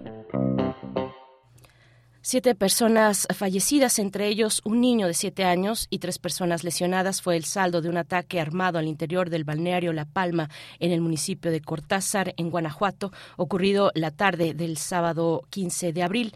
Al respecto, el gobernador del estado aseguró que la matanza en el balneario La Palma, en Cortázar, Guanajuato, se trató de un ajuste de cuentas entre cárteles, por lo que no descartó que esté involucrado el cártel Santa Rosa de Lima. Esta semana, la titular de la Secretaría Secretaría de Seguridad y Protección Ciudadana, Rosa Isela Rodríguez, informó que Guanajuato está a la cabeza en homicidios dolosos. Luego le sigue el Estado de México, después Chihuahua, Baja California, Jalisco y Michoacán, estados que concentran el 47.5% de todos los homicidios que se registraron en el primer trimestre de 2023 en el país. Asimismo, señaló que entre enero y marzo de este año, Guanajuato se han, en Guanajuato se han registrado 810 homicidios y explicó que durante marzo el Estado tuvo 299, es decir, 37 más que en febrero del, de este mismo año. Bueno, vamos a, tener eh, una, un análisis sobre la situación de la inseguridad en Guanajuato tras esta reciente masacre de personas en un balneario y nos acompaña para este propósito la maestra Keila Vargas Rojas, coordinadora de proyectos de CACEDE, especialista en prevención de las violencias seguridad ciudadana y prevención del lavado de dinero. Muchas gracias, maestra Keila Vargas Rojas, por aceptar esta invitación, por eh, asistir esta mañana con nosotros para pues explicarnos, comentarnos cuál es el panorama que vive Guanajuato respecto a la violencia. Bienvenida, maestra, ¿cómo estás?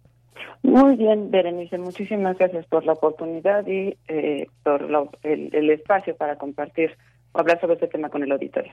Al contrario, maestra, bueno, pues esta semana que hemos visto una discusión eh, muy importante respecto a la Guardia Nacional eh, con la resolución de la Suprema Corte de Justicia, ¿no? Este fallo que mantiene a ese cuerpo bajo el control de la Secretaría de Seguridad eh, y Protección Ciudadana, pues la seguridad pública sigue siendo el tema inacabado y le seguimos discutiendo. ¿Cómo, ¿Cómo ves en ese contexto, maestra, lo que está ocurriendo en Guanajuato? ¿Cuál es la situación? ¿Qué es lo que estás viendo desde los distintos niveles de violencia que, eh, que encontramos en, en ese estado de la República. ¿Cómo lo ves? Eh, pues en, en, primer lugar creo que eh, estos lamentables hechos que además decirlo pues no es no es el no es el primero desafortunadamente en diferentes medios se registra por lo menos ocho masacres anteriores ocurridas a lo largo del año 2023 atribuibles en, en, su mayoría por parte de, los, de las versiones oficiales a la disputa o el enfrentamiento entre eh, organizaciones de delincuencia organizadas dedicadas al narcotráfico en la entidad. Estos son específicamente el cártel de Santa Rosa de Lima y el cártel Jalisco Nueva eh, Generación. Eh, este, este enfrentamiento, esta lucha de, de, digamos que por las plazas ajustes de cuentas, pues son momentos que son eh, se pueden observar precisamente cuando han habido estrategias por parte de eh, gobierno, principalmente el gobierno federal, dirigidas a, a, mitigar o eh, eh, a capturar líderes de organizaciones criminales o de una organización criminal que tiene dominio o, control sobre eh, determinados espacios. En este caso, el combate al huachicol principalmente iba dirigido en un primer momento a atacar al cártel de Santa Rosa de Lima precisamente, eh, con, con la intención después de, de su líder, y esto obviamente ha generado un efecto, como lo hemos visto en ocasiones anteriores, de creación de células e, e inclusive escisiones de estos grupos que eh, eventualmente pues cae en una competencia por por el por el pues sí por los espacios de de, de, tránsito eh, logístico de las drogas de producción y eh, pues es así como podemos llegar a los niveles observar los niveles de violencia que observamos eh, actualmente que por supuesto este el, el además de ser mucho más complejo el, el, atender el problema desde un punto de vista de una estrategia de seguridad pública o de seguridad nacional, como se quiera saber, eh, eh, desafortunadamente deja más expuesta a la población a, pues digamos, eh, situaciones de riesgo como la que se han podido observar no solamente en el caso de estas masacres, sino también eh, pues en otros estados eh, eh, que han estado en contextos similares. Maestra, bueno, en ese sentido, después de esta de esta descripción de lo que ves en el panorama, los elementos, los factores, digamos, de la violencia tan tan tan cruenta que, que, vemos en un estado como Guanajuato y en otros también, pero específicamente con la interacción de estos cárteles en territorio del Bajío, ¿cómo cómo describes, cómo qué nos puedes decir, qué resaltar de la estrategia de seguridad en el estado de Guanajuato? Sabemos de la decisión no de el gobernador de Guanajuato desde el inicio de su gobierno. Ya por cierto va también bueno ya le queda muy poco ya le queda año y medio al gobernador eh, si no me estoy equivocando Diego Sinue. El gobernador de Guanajuato eh, pues decidió desde el principio no asistir a las reuniones de seguridad eh, que convoca el ejecutivo federal no estar en ese contacto digamos no formar parte de una estrategia conjunta. Ya ya entiendo que para este año para este 2023 ya se han ya ya hemos visto algunos acercamientos no después de mucho tiempo, ya el gobernador eh, que, se encuentra ya en esta última recta de su gobierno, pues ya ha tenido mayor cercanía, mayor disposición, apertura. ¿Cómo lo ves tú? ¿Cómo describirías la estrategia que se ha desarrollado en este, eh, pues en estos cuatro años y medio del gobierno de Diego Sinue? Eh, me, me, me, parece muy adecuado, como lo mencionas, eh, Berenice, respecto a la posición que ocupa eh, Guanajuato en la región del Bajío de nuestro país, ¿no? Eh, si bien varias de, las explicaciones que, se, que a, los fenómenos, a los eventos que estamos observando actualmente son atribuibles a delincuencia eh, organizada, que digamos que esto tiene mucho más que ver con eh, acciones que puede llevar a cabo, pues en este caso el gobierno federal. Eh, en, términos de, de, la, de eh, una visión regional estratégica de, de Guanajuato, al colindar con dos entidades que además se encuentran en una situación particular con características, eh, pues digamos que distintas, que originan o detonan eh, criminalidad eh, violenta, como son pues el caso de Jalisco y el caso de, Michoacán, por la cuestión principalmente de la entrada del fentalino a nuestro país y su tránsito por Estados hacia Estados Unidos.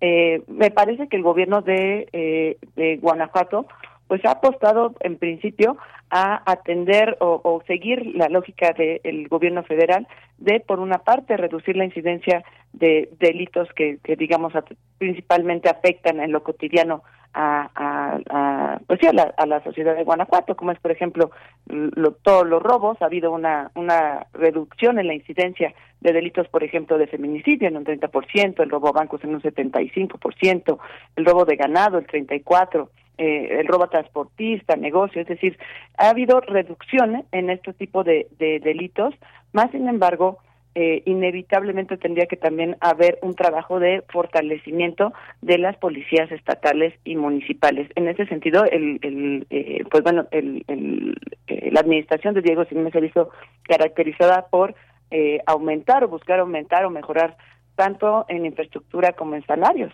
la propia, eh, eh, pues a estas policías, principalmente la policía estatal y eh, pues las policías municipales en aquellos municipios con mayores índices de criminalidad pues digamos, concentración de delitos del fuero común.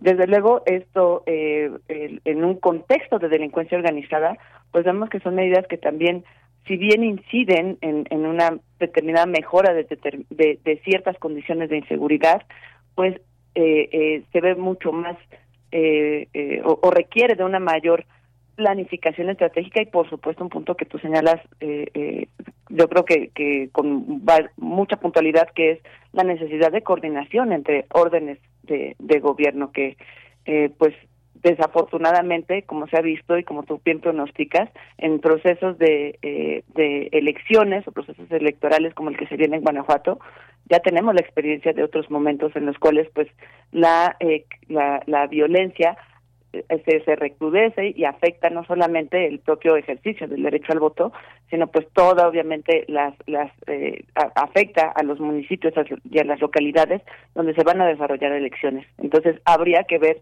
cuál tendría o sería necesario que entre estos órdenes de gobierno, tanto el estatal como el federal y por supuesto los municipales, pues ver si se está teniendo ya una estrategia de acercamiento, por lo menos con miras a asegurar que esa jornada electoral se pueda realizar pues eh, de la mejor manera y por supuesto el que las las personas tengan la confianza de que pues, no se van a exponer a una situación de riesgo ni en su patrimonio ni su integridad eh, por ejercer este derecho. Eh, coordinación y, sinergia es lo que me surge al escucharte, maestra Keila, eh, pensando en la cuestión regional. Vuelvo, vuelvo al punto porque nos estás diciendo, bueno, hay una reducción de la, de la incidencia en cierto tipo de delitos, ¿no? Salvo la cuestión del feminicidio, por supuesto que es todo un gran tema aparte, pero en temas de, digamos, delitos más del foro común, que no, que, que son delitos de robo, delitos de asalto, vemos una reducción en, en la incidencia.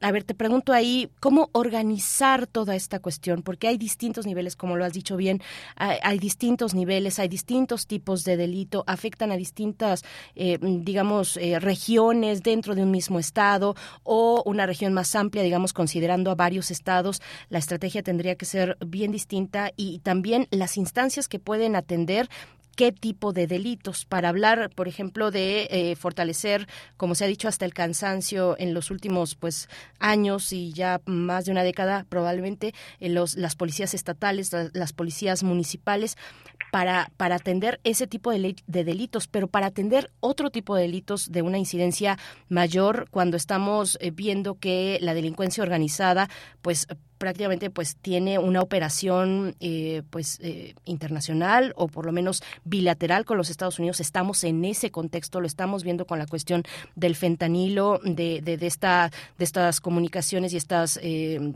digamos señalamientos que ha hecho el gobierno de Andrés Manuel López Obrador frente a China. Eso lo pongo ahí como un paréntesis no pero vaya en la complejidad de todo esto cómo ves la coordinación entre gobiernos estatales de esa región, los que ya has mencionado, Michoacán, Jalisco, para y Guanajuato, por supuesto, para hacer frente a, a, delitos de, de, este tipo, de delincuencia organizada, combate de, del narcotráfico, eh, trata de personas, trata de eh, trata de personas y también, eh, digamos, bueno, la cuestión del narcotráfico que ya había mencionado, en fin, todos estos delitos que requieren de una organización. ¿Cómo, ¿Cómo lo ves? ¿Cómo ves esa coordinación interestatal? Eh, por lo menos de lo que se, puede eh, observar en, en, a través de fuentes abiertas y en la oportunidad que he tenido de conversar con algunos eh, policías estatales y municipales en, pues en, sobre todo ubicados en Guanajuato y en las zonas fronterizas con con Michoacán pues es, es prácticamente inexistente. Y, y esto se tiene que ver también con una visión o con intereses específicos para el, el manejo de la seguridad en términos eh, locales. ¿A qué me refiero con esto?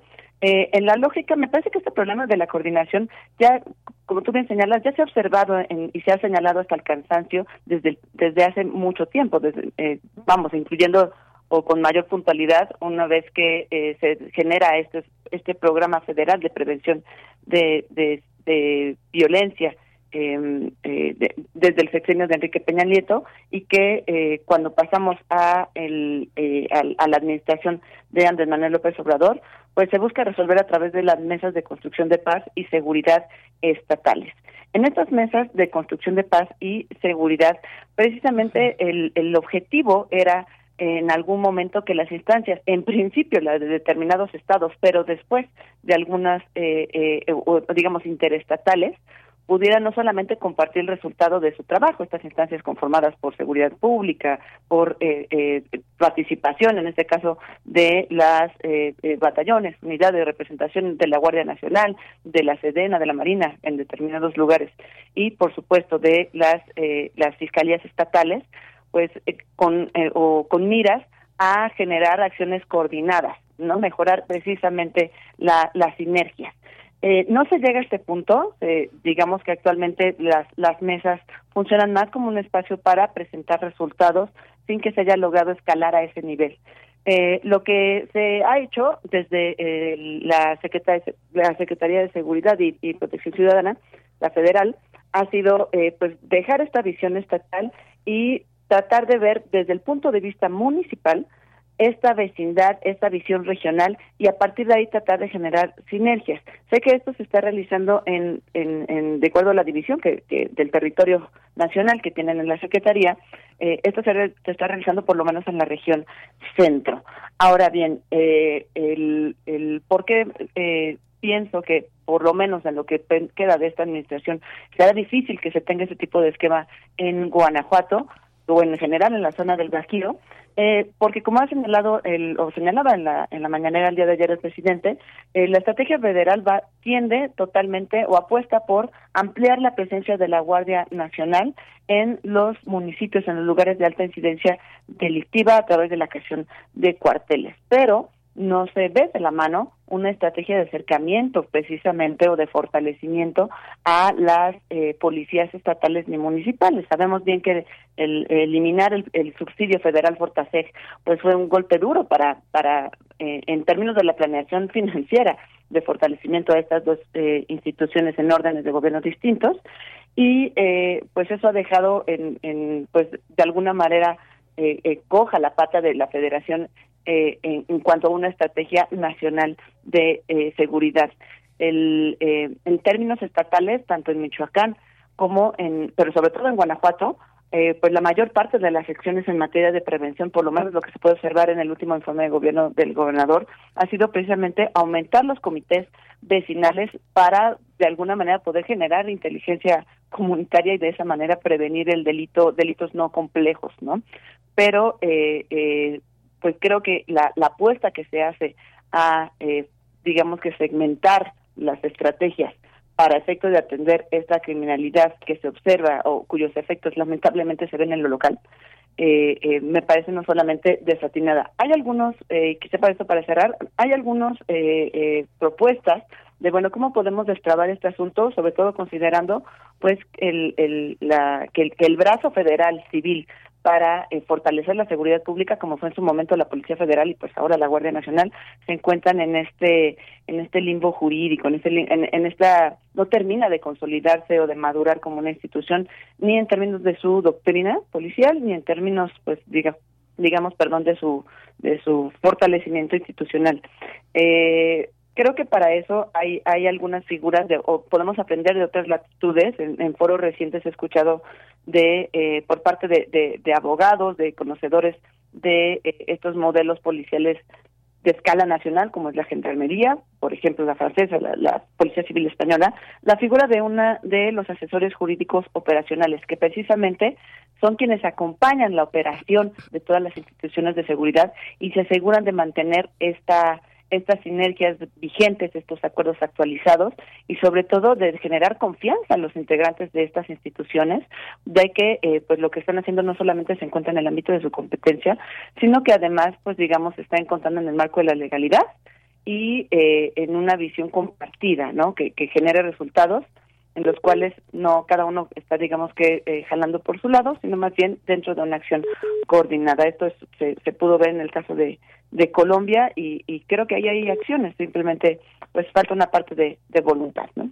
Pues nos, nos expones elementos eh, bien interesantes, maestra Keila Vargas, esto de los asesores jurídicos operacionales, eh, eh, también, bueno, mencionar lo que, o retomar lo que ya comentabas y que el presidente López Obrador también anunció esta semana, que es este, este, este recorrido, esta gira, digamos, por, por los cuarteles de la Guardia Nacional en todo el país por parte de la secretaria, de la secretaria de Seguridad Ciudadana, Rosa Isela Rodríguez. Eh, importante, interesante ese punto para eh, pues eh, saber o seguir insistiendo en cuáles son las condiciones en las que operan estos cuerpos de la seguridad pública, estos cuerpos pues todavía civiles. Ahí está una cuestión y un, un, tema pues muy, muy, polémico también, maestra. Pero bueno, paso paso a otra a otro tema. es que hay varios elementos de nuevo que nos compartes y que son interesantes. Cuando cuando nos hablabas del reciente informe del gobernador de, Guanajuato.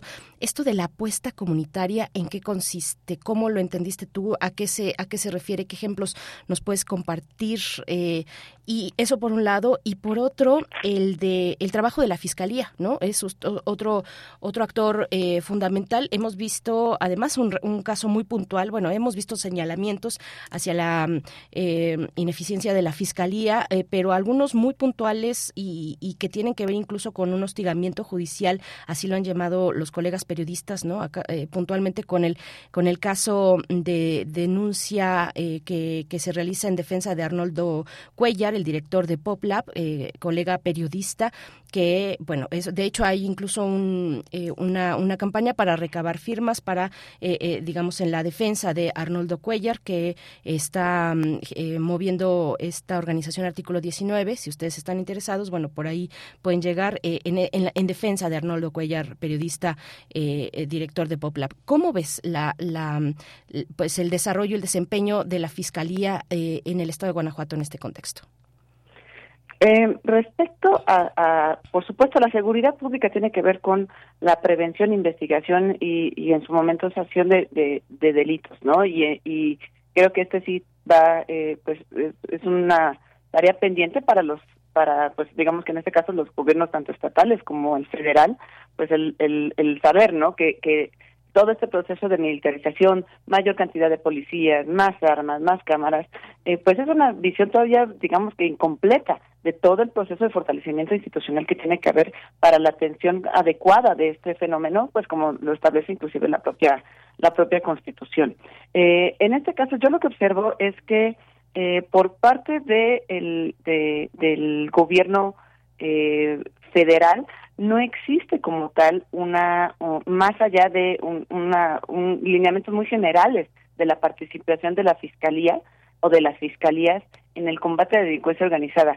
¿Por qué lo, lo, lo menciono? en, en, recuerdo que en algún momento de hacia finales del año pasado eh, se mencionó como parte de una de las mañaneras que dentro de la Estrategia Nacional de Seguridad Pública las principales acciones para reducir eh, homicidios violentos derivados de delincuencia organizada, esto insisto solamente en términos de delincuencia organizada, era, bueno, entre el uso de inteligencia, despliegue ágil, dinámico y flexible, eh, ampliación de estas fuerzas de tarea conjunta, una ejecución permanente de órdenes técnicas de investigación. Pero sigue sin, sin, sin verse de forma clara cómo es que, por ejemplo, el Poder Judicial y eh, eh, recibiría en este caso o jugaría un papel importante en términos de la estrategia en conjunto y eh, eh, cómo en este caso las los el marco legal aplicable podría facilitar o mostrar opciones de mejora para la coordinación para una eh, pues conseguir casos eh, eh, que tuvieran digamos una que llegaran precisamente a una apertura de carpetas de investigación con la con la solidez para poder presentar casos que se puedan ganar en un, en un tribunal. Y finalmente el pues el tener muy muy claro cuáles eran los procedimientos. Esto me parece importante porque en cuanto a la operación de las fuerzas federales eh, las, las determinaciones o las sentencias que ha tenido la Corte sobre todos los asuntos eh, relacionados con la Guardia Nacional en materia de seguridad pública, pues apenas de noviembre para acá es cuando eh, pues han tenido que digamos que irlos destruyendo poco a poco, pero eh, se ve cada vez un, un, o, se ve que es, se relega la también esta vinculación que se tendría que tener entre fiscalías estatales, fiscalía federal, fuerzas federales, eh, fiscalías estatales y fiscalía general de la de la República. El, el monto ejercido, por ejemplo, para el eje seguridad y paz social eh, eh, por en la actual, administración de Diego Sinue hasta la, hasta por lo menos con fecha de corte hasta el año 2022 era de más o menos 7.500 millones de pesos.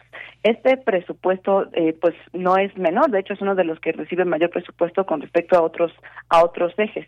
Eh, sin embargo, creo que aquí el, el, la apuesta que se está teniendo precisamente a una parte mucho más reactiva de las fuerzas de seguridad, o que la estrategia de seguridad tenga que enfocarse únicamente en la acción de policías, pues eh, manda un mensaje equivocado tanto otras instituciones como la sociedad de que muchos problemas de seguridad pública tienen su origen en la seguridad pública y no es así. Varios de los problemas tienen que ver con la inacción o con la ineficacia, inefectividad de otras instituciones.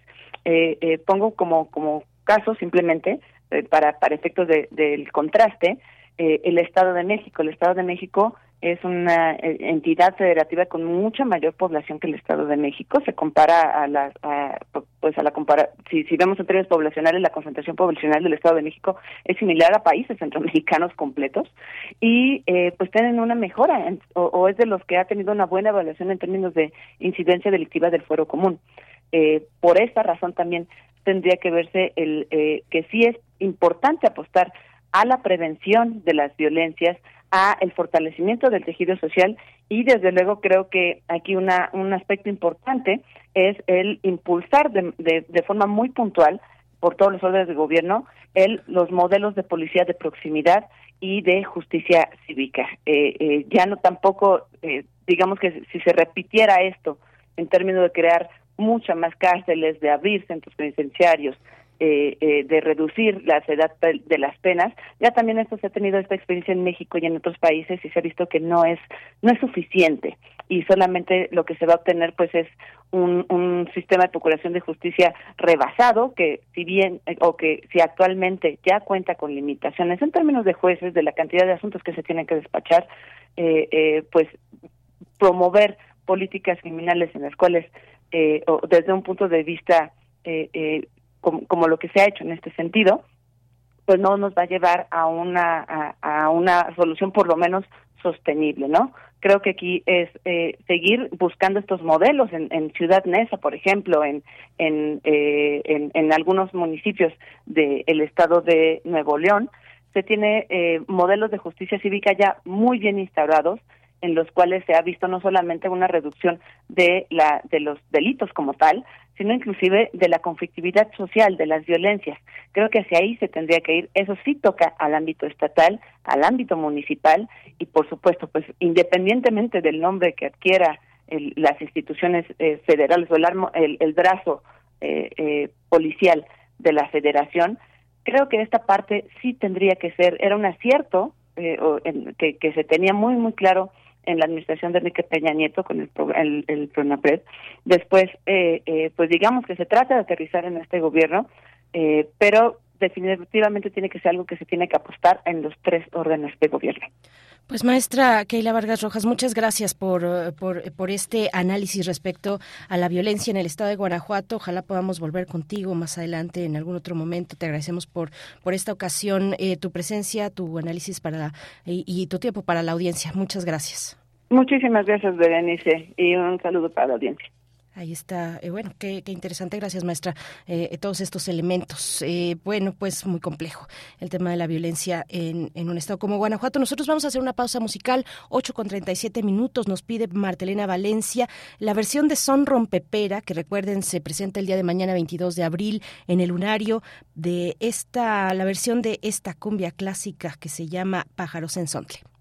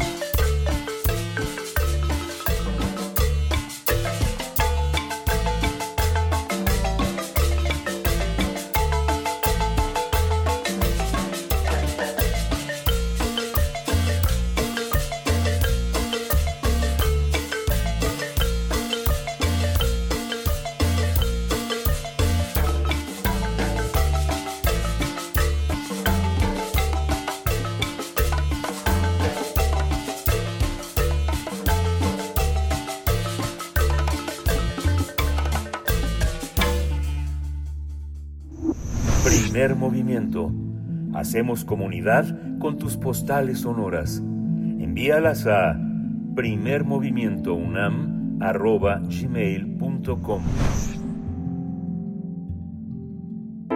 Nota del día. Publicación UNAM 100 años de muralismo destaca obras que son poco conocidas para el público, debido a que algunas no cuentan con registro de su autor ni su título. Este libro cuenta con 51 artículos escritos por investigadores y investigadoras, estudiantes de posgrado de la UNAM. Se trata de una obra coordinada por Renato González, quien señala que una de las conclusiones de este estudio es que nuestra casa de estudios se enfrenta con el reto de preservar los murales en un clima cambiante. Cabe señalar que a través del Instituto de Investigaciones Estéticas y de la Gaceta UNAM se emprendió eh, un ejercicio de difusión periodística para dar a conocer 35 de los 150 murales que forman parte de su patrimonio, con motivo de los 100 años del muralismo en México. En el marco del, de, de la decimoquinta edición de la Fiesta del Libro y la Rosa 2023, el Instituto de Investigaciones Estéticas invita a la presentación editorial de UNAM 100 años de muralismo. Este evento se llevará a cabo de manera presencial en la sala Carlos Chávez del Centro Cultural Universitario este domingo 23 de abril de 2023 a las 17 horas. Y nosotros aquí tendremos una charla sobre esta publicación que conmemora los 100 años del muralismo y nos acompaña para este propósito la doctora Sandra Cetina, investigadora del Instituto de Investigaciones Estéticas de nuestra Casa de Estudios. Doctora Sandra Cetina, el gusto de, de, darle la bienvenida, de saludarla esta mañana. Muy buenos días, ¿cómo está? Muy buenos días, muchas gracias por la invitación. Al contrario, gracias por aceptar con una publicación eh, pues tan interesante como esta. En la en la presentación, la doctora Angélica Velázquez, la directora del Instituto de Estéticas, habla de un paralelismo que corre entre el desarrollo del muralismo y el de nuestra universidad.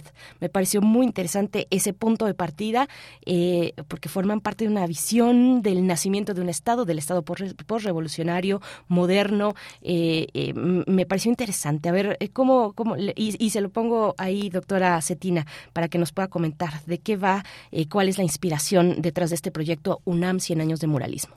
Bueno, el interés era celebrar exactamente los 100 años de los primeros murales de 1922, ¿no? Eh, pensando justamente en la creación de Diego Rivera, ¿no? Que sería como de los primeros murales que se hicieron y cómo la universidad, a través de su entonces rector, el eh, José Vasconcelos, ¿no?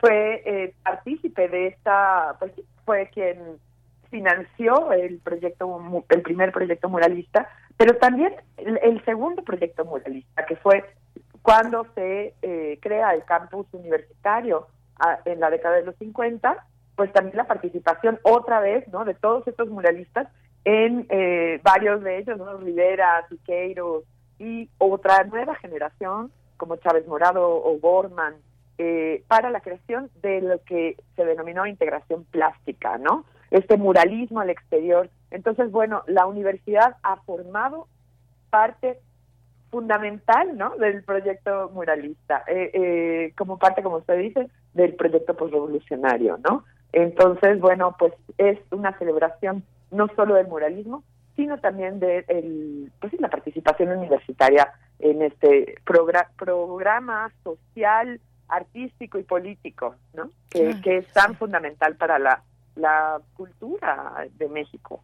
Sí, ya, ya, iremos a la creación de Diego Rivera porque es precisamente el capítulo con el que usted, doctora Sandra Cetina, eh, participa en este en, en, esta publicación.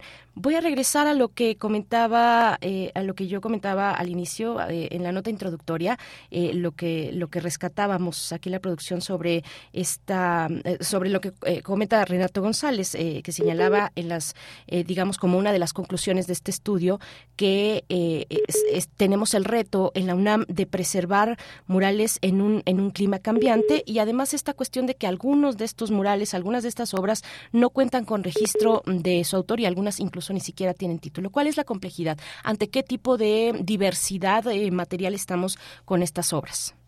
Bueno, ese fue un, digamos, un hallazgo del proyecto. El proyecto es muy interesante en el sentido de que Renato González organizó un seminario académico, ¿no? Alrededor de esto y, eh, y empezamos a ver pues siempre, bueno, consideramos estos dos momentos de, del muralismo que he comentado, el, el muralismo histórico del, de la década de los 20 y el muralismo de la década de, pues sí, el muralismo al exterior de la integración plástica de los 50. Pero al final nos encontramos con que hay una diversidad y que hay murales de épocas muy recientes con distintas preocupaciones, algunos son pues eh, podríamos encuadrarlos más en las técnicas del graffiti, por ejemplo, ¿no? O, eh, o, hay innovaciones como eh, Manuel Felgueres o lo, o lo que eh, realizó Vicente Rojo, ¿no? O sea, hay muchas innovaciones técnicas y formales que, como usted dice, hay algunos que no estaban bien catalogados, que no sabíamos exactamente el autor o el año de creación con, precisión o cómo habían sido los encargos, ¿no? O sea, quién los había hecho. Entonces fue un proyecto realmente eh, que nos permitió vislumbrar la diversidad de propuestas artísticas y de intenciones ¿no? en, la producción artística que es el patrimonio universitario. El problema de la conservación, pues parte de eso, ¿no? Que no conocemos aún de los murales eh, más eh, reconocidos de, de, de, Rivera, de Siqueiros, no son murales muy experimentales, aún los de los, la década de los años 20.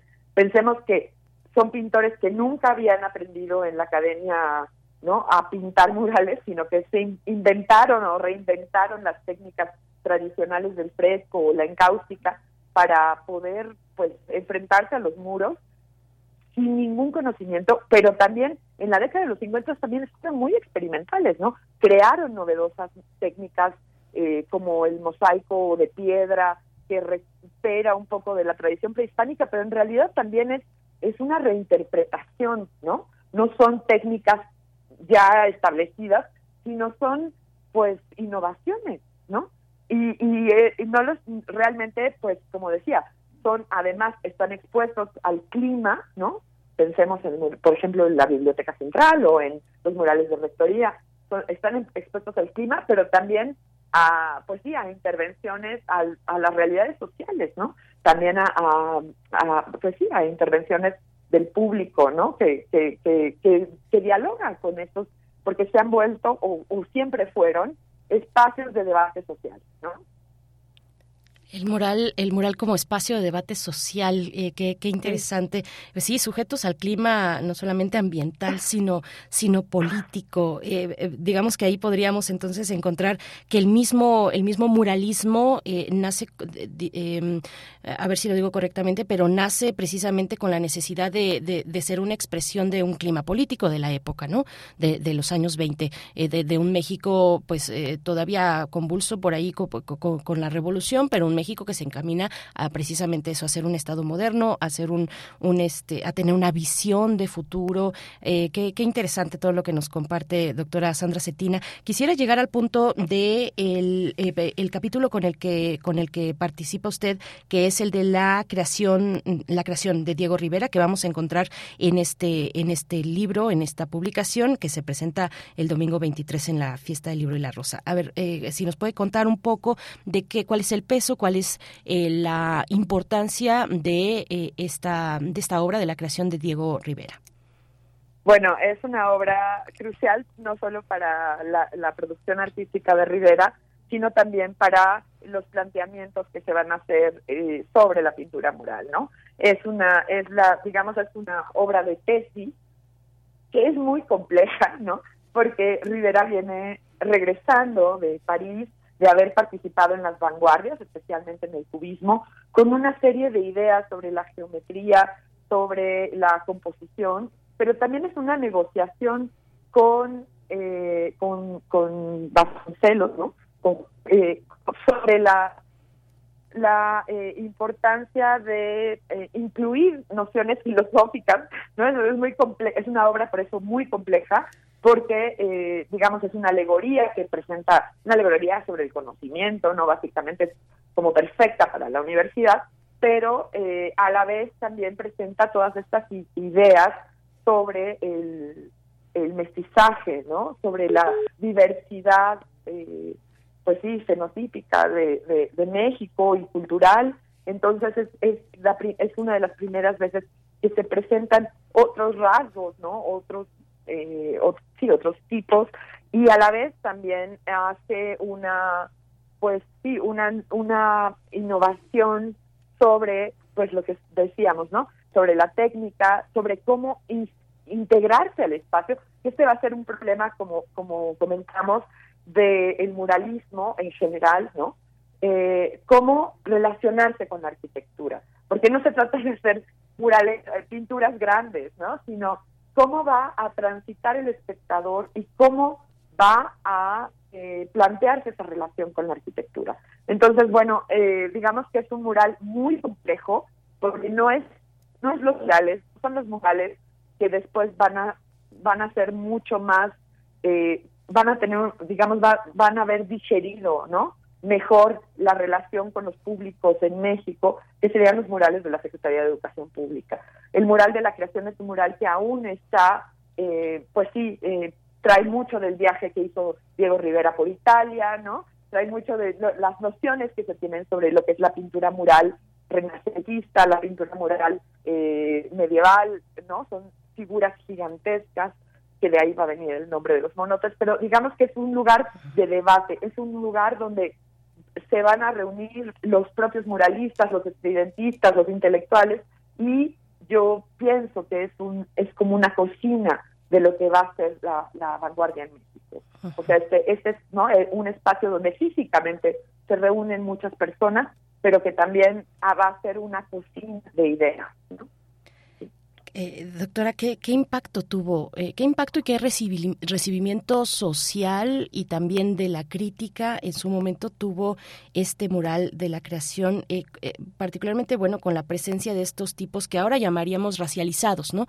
De estos, de estos tipos racializados por primera vez en, bueno, pues vaya, y pensando incluso en la pintura del siglo anterior, cuando los llamados padres de la patria, ¿no? Eran de alguna manera blanqueados, ahí tenemos a Morelos, ahí tenemos a, bueno, a, distintos personajes que tenían origen incluso afromexicano y que eh, en su representación pictórica pues eh, decidí, digamos la estética mm, demandaba otras cuestiones, ¿no?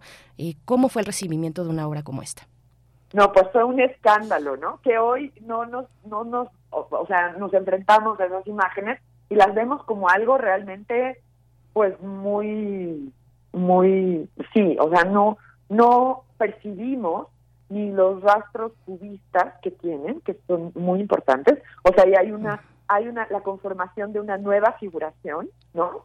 Que no es la figuración académica, es una figuración modernista, ¿no? En, los términos como lo, lo definen los norteamericanos, ¿no? O sea, es, como tratar de eh, reunir eh, de alguna manera una nueva manera de, de presentar la figura humana pero también pues esta parte de estos tipos racializados, pues fue escándalo, súper escandaloso para las clases medias, ¿no? Mexicanas, intelectuales que eh, pues buscaban como, como usted lo dice, eh, eh, un otra otro tipo de representación de lo que era lo moderno, ¿no? Exactamente. Entonces, pues sí hay una reacción muy muy muy poco, pues sí, muy una recepción donde se habla de qué son los murales futuristas o cubistas, ¿no? Dicen una decoración cubista, se inauguró en el anfiteatro y hay una crítica, ¿no? A, a, este tipo, o sea,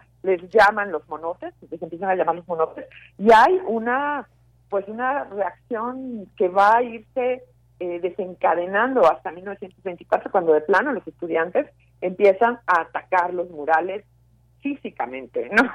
Eh, y, terminan eh, por, eh, pues básicamente se, se, termina desarticulando el movimiento, ¿no?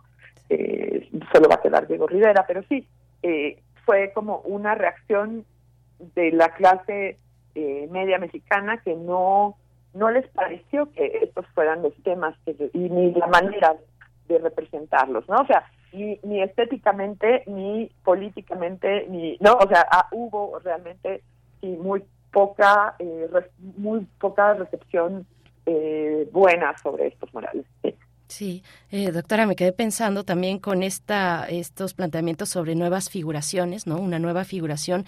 Me quedé pensando también, digamos, en su contexto europeo, pero desde también desde el cubismo, ¿no? Con, con, eh, con, con Picasso y esta inspiración eh, a expresiones artísticas africanas, ¿no?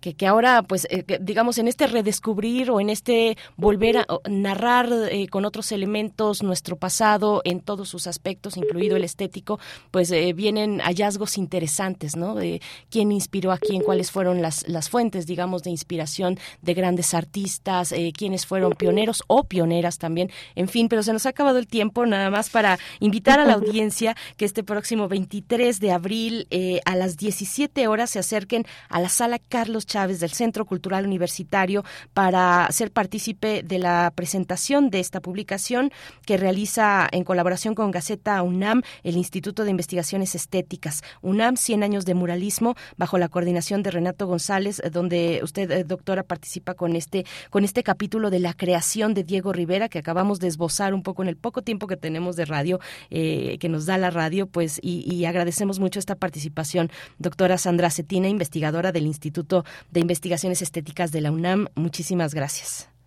Gracias a ustedes por la invitación y sí, por favor, acompáñenos este domingo a la presentación de este libro. va a ser muy interesante. Muchas gracias. Enhorabuena a todas las personas, eh, incluida la doctora Sandra Cetina, todas las personas que participan en esta publicación. Nosotros vamos a hacer ya una pausa musical para despedirnos de Radio Nicolaita. Les deseamos un excelente fin de semana. El próximo lunes estaremos con ustedes a las 8 y esto que estamos escuchando lo pide Marco Fernández.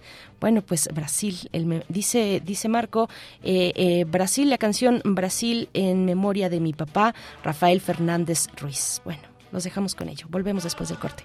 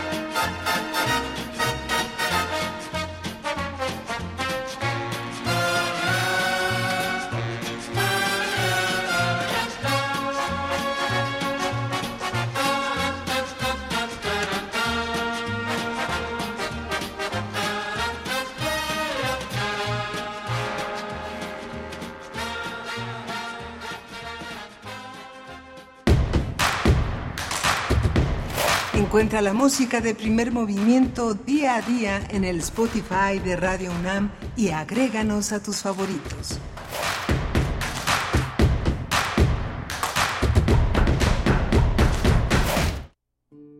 El concepto de universidad implica reunir, bajo una misma autoridad, todos los conocimientos existentes y ofrecerlos a la comunidad estudiantil para que estos prevalezcan, se perfeccionen y continúen difundiéndose.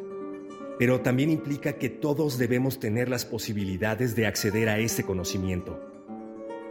Pablo González Casanova dedicó su vida a ejercer este derecho y ayudar a perpetuarlo. Antes de que su camino se uniera al de la UNAM, ya se encontraba aprendiendo inglés, francés y esgrima tan solo con siete años de edad en 1929, mismo año que la universidad consiguió su autonomía.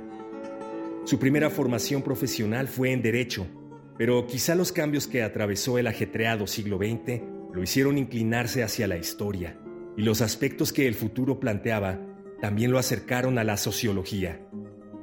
Contempló el nacimiento del campus de Ciudad Universitaria, quizás sin imaginar que en 1970 tomaría el cargo de rector. Y no se fue sin dejar su huella en la institución, creando el Colegio de Ciencias y Humanidades en un proyecto aprobado en 1971 y cuyo funcionamiento inició en 1972. Ese mismo año se aseguró de que la educación universitaria pudiera enseñarse más allá de los estrechos muros de las aulas, y para eso fundó el sistema de universidad abierta. Son muchos los galardones que siguen a su nombre, pero el más importante para nosotros, el que más permanecerá, es el de, universitario. Pero el futuro de la humanidad, si la humanidad tiene futuro, está en nuestra América. Y en nuestra América, la Universidad Nacional Autónoma de México, como en el mundo entero, representa una de las principales universidades y la principal de América Latina. Descanse en paz. Pablo González Casanova. 11 de febrero de 1922. 18 de abril de 2023. Ahí viene la cuarta transformación, con este ritmo que está sabrosón, unidos en una revolución que mi México lindo merece hoy. Ay, a la izquierda toma el corazón. PT, PT es la cuarta T, PT, PT es la cuarta T, PT es la cuarta transformación porque México merece más. Es la 4T. Que pasen los sospechosos. Adelante, refresco. Diga la frase. Soy muy rica. El refresco, lleno de azúcar que puede causar diabetes y sobrepeso. Papas. Grasosito. Sus grasas trans dañan el corazón y aumentan el colesterol. Instantánea. Con saborizante. Ups. Sabores. Con tanto sodio aumenta la presión arterial y el riesgo de enfermedad del corazón. ¿Reconoces al culpable? Sí. Todos. Los culpables de una mala alimentación provocan daños a la salud. Los alimentos saludables cuidan de ti. Secretaría de Gobernación. ¿Has notado que la cantidad de puestos de tacos en una colonia es directamente proporcional a la cantidad de fiestas que hay en sábado? Si no lo habías notado, entonces Radio UNAM te invita a perfeccionar tu observación y tu humor en su taller intensivo de comedia y stand-up. Aprende de los profesionales, dirigido a todo tipo de público interesado en crear una rutina cómica. Imparten Jorge Richards y Gustavo Sánchez. Sábados de 10 a 14 horas en las instalaciones de Radio UNAM, del 22 de abril al 24 de junio. Informes e inscripciones en cursosrunam.gmail.com. Siempre intenta mejorar. Y si no puedes mejorar, cuando menos haz reír. Radio UNAM, experiencia sonora.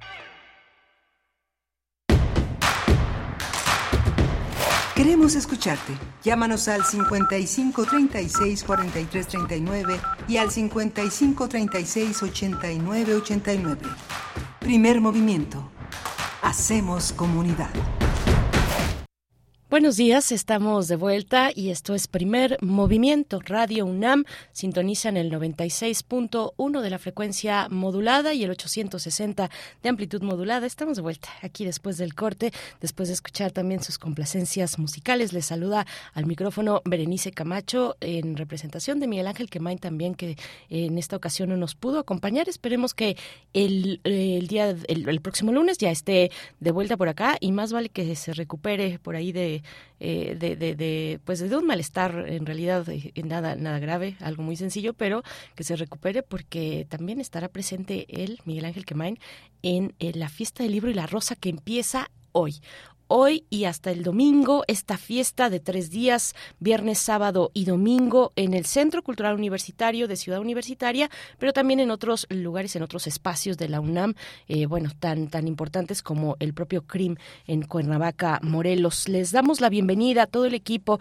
y los que se encuentran presentes aquí en cabina de FM, Rodrigo Aguilar en la producción ejecutiva, Violeta Berber en la asistencia de producción, eh, está en los controles técnicos el señor Jesús Silva para la operación de la frecuencia modulada y en AM eh, está eh, Socorro Montes, Socorro Montes allá en la cabina de AM en el 860 a cargo de los controles técnicos. También Antonio Quijano, nuestro jefe de noticias, y Tamara Quirós recibiendo sus comentarios y sus complacencias, que hace un momento, para cerrar la hora anterior, nos fuimos con Brasil, pero no supimos, porque no fue especificado en la petición a cargo de quién o cuál de las versiones de Brasil, y es lo que estábamos comentando por acá en el corte, pues esperamos eh, de cualquier manera que, que satisfaga sus, eh, sus deseos y sus complacencias en esta mañana. Gracias por seguir participando eh, en, en, en nuestras redes sociales y bueno, tendremos durante la hora que nos queda por delante todavía, una hora por delante, la poesía necesaria y después la mesa del día, la mesa del día que en la que hablaremos del Día Nacional de los Jardines con eh, dos especialistas. Eh, nosotros como universitarios en, en, la UNAM tenemos el privilegio de tener espacios eh, muy importantes. Bueno, de, de entrada la, la, reserva de San Ángel, eh, donde se encuentra el jardín botánico, el jardín botánico que, eh, bueno, es, es, es manejado es, y cuidado también por una serie de especialistas, entre ellos el doctor Ulises Rosas, quien es investigador del jardín botánico desde el Instituto de Biología de la UNAM. También nos va a acompañar en esta mesa y también nos acompañará Linda Balcázar, encargada del área de difusión y educación del Jardín Botánico. Es experta en el desarrollo de actividades educativas para el público visitante y generó ella la estructura del Día Nacional en el Jardín Botánico eh, de eh, eh, en sus de, eh, desde sus inicios. Así es que bueno pues por supuesto que tiene toda una trayectoria interesante que nos va a compartir en esta mañana para la mesa del día. Bueno pues ahí está y todo preparándose para la fiesta del libro y la rosa. Les recordamos que nosotros que Radio UNAM estará presente en una transmisión especial el día de hoy viernes pero también el domingo el, sábado y el domingo, de 5 a 7 de la tarde. De 5 a 7 de la tarde, si ustedes quieren, incluso si se van a acercar, si, si están eh, planeando visitar la fiesta del libro y la rosa en alguno de esos días, pues nos van a encontrar fácilmente muy cerquita de la sala Nezahualcóyotl. Eh, vamos a estar por ahí, ya todo, todo en preparación para arrancar en esta mañana la transmisión de la de, de, de Radio UNAM a partir de las 5 de la tarde. No duden en acercarse, no duden en saludarnos, en pasar a Decía por ahí el mago, el mago Conde en una ocasión, nada más no nos alimenten, por favor, vengan a visitarnos y, y del otro lado eh, de, del cristal pues estaremos en una cabina, pero no nos alimenten, decía el mago Conde, que ustedes reconocen muy bien por ser eh, uno de los conductores de Muerde Lenguas en Resistencia Modulada. Pues bueno, nos decía así y estaremos, eh, pues eso, eso, estaremos eh, este fin de semana presentes en la fiesta del libro y la rosa que cumple 15 años y que trae eh, digamos, dentro de sus líneas eh, generales eh, más, más amplias, pues debates muy interesantes, muy interesantes sobre las letras, sobre eh, el, diálogo, sobre el desacuerdo también, eh, sobre cuestiones de cancelación, por ejemplo, sobre cómo dialogar desde la literatura, desde la hechura de los libros, desde la publicación de los libros y la recepción del público, del público lector, eh, pues cómo dialogar con todas estas eh, diferencias que eh, pues muchas veces son políticas, diferencias eh, políticas que, que, llegan también al, al, al, ámbito editorial, al ámbito de las publicaciones, de los libros, de nuestras lecturas. Bueno, hay muchos, muchas cuestiones mm, interesantes que es importante en estos momentos discutir, dialogar en colectivo respecto a, varios aspectos. La, la, libertad de expresión también es uno de los temas, de los tópicos que se privilegian en esta edición de la Fiesta del Libro y la Rosa en sus 15 años de existencia. Una quinceañera muy crítica, una quinceañera también que llama al diálogo, al diálogo a través de los libros. Pues bueno, ahí está hecha la invitación, no se lo pierdan. Eh, si, si llegan por la tarde, pues pasen a saludar a la cabina de Radio UNAM. Y nosotros en este momento iremos con la poesía necesaria que, pues sí, me toca a mí, me toca a mí, la única voz esta mañana en la cabina de FM de Radio UNAM. Vamos con la poesía. Es hora de poesía necesaria. Bien, pues esta, este poema, esta poesía, forma parte de un homenaje que la escritora eh, originaria de Colima, Nadia Contreras, un homenaje que le hizo Nadia Contreras a la escritora argentina Alejandra Pizarnik. Eh, el título de este homenaje es Fragmentos de cómo perdí y, y, reencontré el amor. Fragmentos de cómo perdí y reencontré el amor a cargo de Nadia Contreras en homenaje a, Alejandra Pizarnik. Eh, comentarles que Nadia Contreras es una autora que me gusta mucho. Ahorita está atendiendo pues más desde eh, la administración pública cuestiones de, de literatura, si no estoy equivocada, en Torreón, pero eh, bueno, digamos que tiene una una trayectoria literaria muy interesante, creo que muy propositiva, a mí me gusta mucho, no es de las autoras que más suenan, que están, digamos, en todos los espacios eh, literarios, pero mm, yo le tengo eh, mucha admiración, la verdad, y cada que puedo la traigo a cuento o, me asomo a su literatura, eh, y, a pesar de que está ahorita, digamos, como en, en, esta parte de cultural de, de la política pública, de de, en la ciudad de Torreón, eh, pues a pesar de ello sigue publicando y cuestiones muy muy interesantes, propuestas poéticas interesantes. Ella es escritora, eh, nació en Colima, como les he dicho, en el año de 1976, es escritora, tallerista, gestora cultural, es fundadora de Bitácora de Vuelos Editores, que es una revista y un sello editorial también que tiene formato físico, aunque también electrónico. Eh, sus libros de poemas han sido traducidos al italiano, al portugués, al inglés y bueno eso ya nos habla de un lenguaje pues más universal no a partir de eh, pues a, eh, que, a qué idiomas ha sido traducido una, una obra, nos dice varias cosas, entonces por eso lo menciono. Vamos a ir con la poesía que se titula Hay aire en el amor. Así se titula, bueno, para todos aquellos enamorados enamoradas, eh, a ver, que levanten la mano, que nos digan, eh, y si nos quieren contar un poquito más, ay, miren, bueno, del otro lado, miren, bueno, bueno, pues casi toda la cabina, también, también Toño Quijano, miren, miren, bueno, pues todos enamorados por acá, ¿eh? Todos enamorados por acá, miren, ¿cómo le hacen? ¿Cómo le hacen? pasen, pasen el secreto. Es fácil enamorarse. Es fácil enamorarse. Bueno, ya mejor, mejor vamos con la poesía. Eh, dice Tamara Quiroz que ella también, que también está enamorada. Miren, ¿quién lo diría? Todo el equipo de primer movimiento este, en las nubes. Luego, ¿por qué no entran a tiempo los audios? Ya, vámonos con la poesía. Vamos con la poesía. Hay aire en el amor.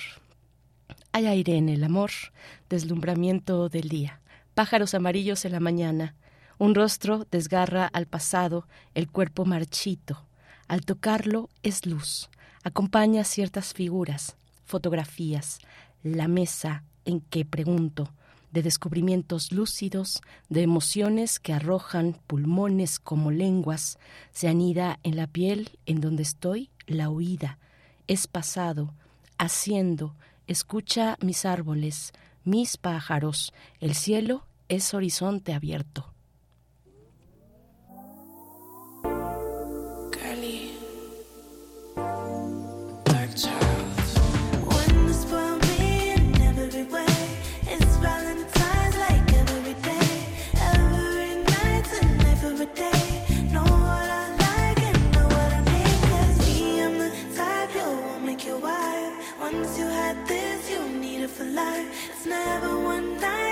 never no games. Got the type sex you'll put on your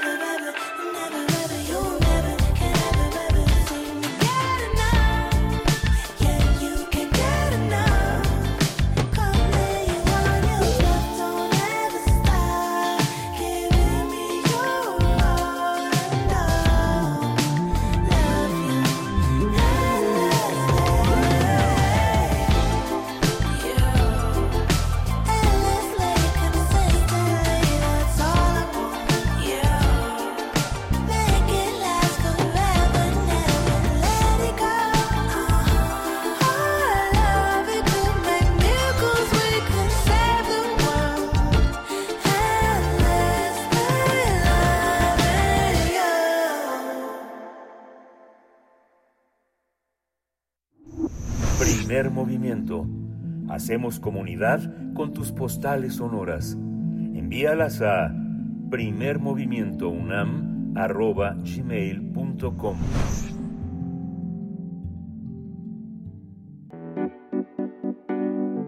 La mesa del día.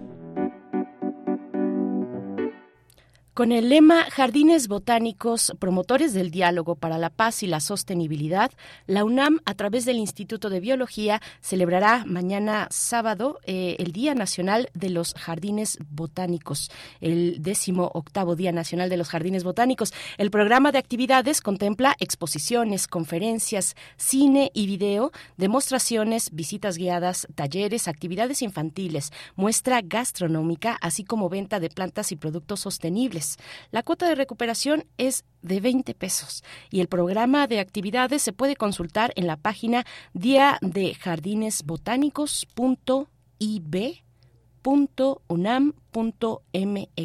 El Día Nacional de los Jardines Botánicos se realiza desde el año 2006 con el objetivo de divulgar el conocimiento y la conservación de la diversidad de las plantas nativas de México. Cabe señalar que el Jardín Botánico del Instituto de Biología cuenta con uno de los acervos eh, de más de 1.600 especies de plantas nativas de los bosques, desiertos y selvas mexicanas. Se trata de colecciones vivas que muestran la diversidad vegetal de nuestro país.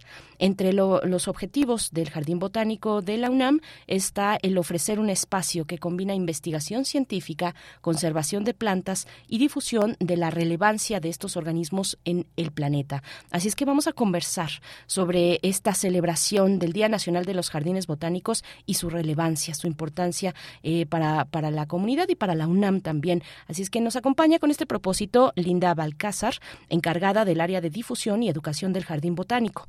Es experta perdón, en el desarrollo de actividades educativas para el público visitante y generó la estructura del Día Nacional en el Jardín Botánico mm, eh, desde sus inicios. Un gusto eh, recibirte en este espacio, Linda Balcázar. Gracias por estar con nosotros, por eh, pues traernos tan buenas noticias, Linda. ¿Cómo estás? Muchas gracias, Denise. Muy buenos días. Buenos días a todo el auditorio que nos, en primer, que nos escucha en primer movimiento, pues gracias por la invitación y muy felices de compartir con ustedes. Muchísimas gracias, Linda. También eh, eh, presentamos al doctor Ulises Rosas, investigador del Jardín Botánico del Instituto de Biología de la UNAM. Doctor Ulises Rosas, igualmente un placer, un gusto, bienvenido a este espacio. Le saluda Berenice Camacho. ¿Cómo está? Muchas gracias, Berenice. Muchas gracias por la invitación y un saludo a toda nuestra audiencia de Radio UNAM. Gracias. Pues bueno, pues con esta buena noticia, una oportunidad para celebrar y, hacer conciencia sobre la importancia de los jardines botánicos. Me gustaría eh, empezar en ese mismo orden en el que fue la presentación, Linda, para preguntarte eh, que nos que nos comentes un poco de cómo ha sido la historia de esta celebración eh, del Día Nacional en el Jardín Botánico. ¿Cómo surgió la idea? Cuéntanos, dado que tú estuviste desde esos inicios como promotora, como impulsora eh, de, de, una oportunidad como esta. ¿Cómo, ¿Cómo surge este día? Gracias, Berenice, muy amable. Pues mira, esta, esta iniciativa realmente es una, una iniciativa internacional de una institución que agrupa a los jardines botánicos a nivel mundial, que es Botanic Garden Conservation International, BGCI, como nosotros lo conocemos, quienes a partir de del 2002 ellos iniciaron esta campaña a nivel internacional para dar a conocer la relevancia de los jardines botánicos dentro de su comunidad. En México lo retomamos a partir del año 2006 y eh, es a través de la Asociación Mexicana de Jardines Botánicos que tenemos nosotros también aquí en México, una asociación que nos agrupa a diferentes jardines botánicos del, del país, que somos más de 30 jardines botánicos, y se retoma esta celebración eh, eh, de acuerdo a la, a la estructura, a la logística, a los recursos de cada jardín botánico. En ese entonces, efectivamente, yo era la coordinadora del área de difusión y educación, en la actualidad es la maestra Carmen Cecilia Hernández, pero en ese entonces me fue dada la, la instrucción de generar una actividad que eh, diera a conocer la importancia del Jardín Botánico de la Universidad Nacional Autónoma de México y que era este eh, un, un jardín donde muchos visitantes conocen la diversidad vegetal de México. Este fue un reto muy bonito para mí en ese entonces porque eh, me permitió crear una actividad que involucrara a toda nuestra comunidad académica, tanto los investigadores como los técnicos académicos, participa el personal administrativo, los académicos, todo. Es una fiesta, nuestros estudiantes, donde entre todos tratamos de generar actividades dirigidas al público que nos visite ese día, eh, especialmente para que conozcan algo que a mí me parece muy importante. Por, en primer lugar, la relevancia de hacer investigación en México dirigida a la conservación de las plantas.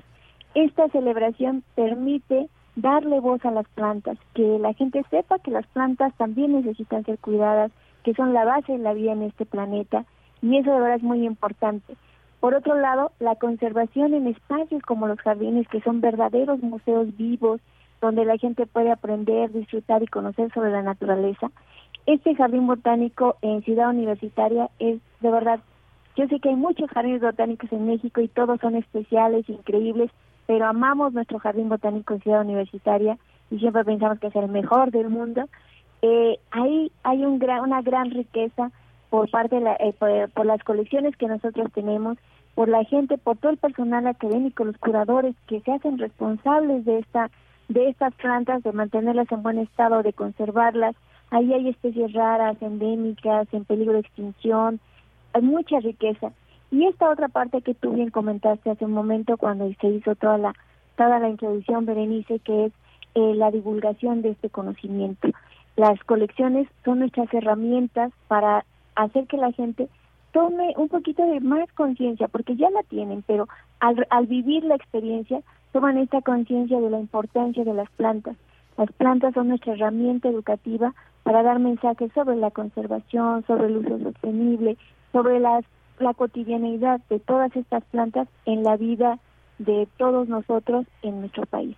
Así que esta celebración es una fiesta dedicada a nuestra comunidad en la Ciudad de México. Nos encanta que venga gente de otros lugares este, a visitarnos, pero esta es una fiesta para que todos aprendamos, conozcamos, disfrutemos, degustemos la biodiversidad mexicana.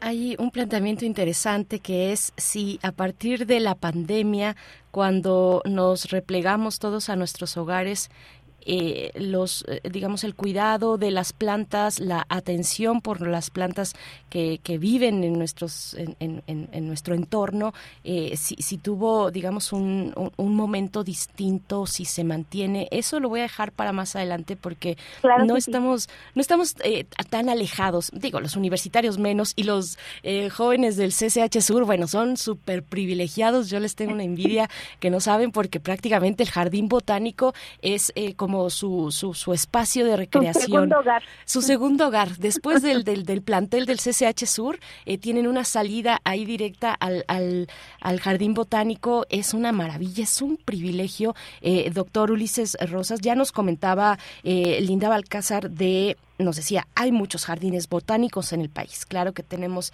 este, este sentimiento y este cuidado y este aprecio por nuestro jardín dentro de la UNAM, pero hay muchos, hay muchos en el, en el país que nos pueda comentar, eh, doctor, un, pues precisamente eso, un panorama, la relevancia de los jardines botánicos para la conservación de las especies eh, eh, endémicas en nuestro país, cuáles son, dónde están, cuál es el cuidado que se tiene aquellos jardines públicos, supuesto, si es que los hay de iniciativa privada, que nos pueda comentar un poquito de ese panorama, doctor Ulises.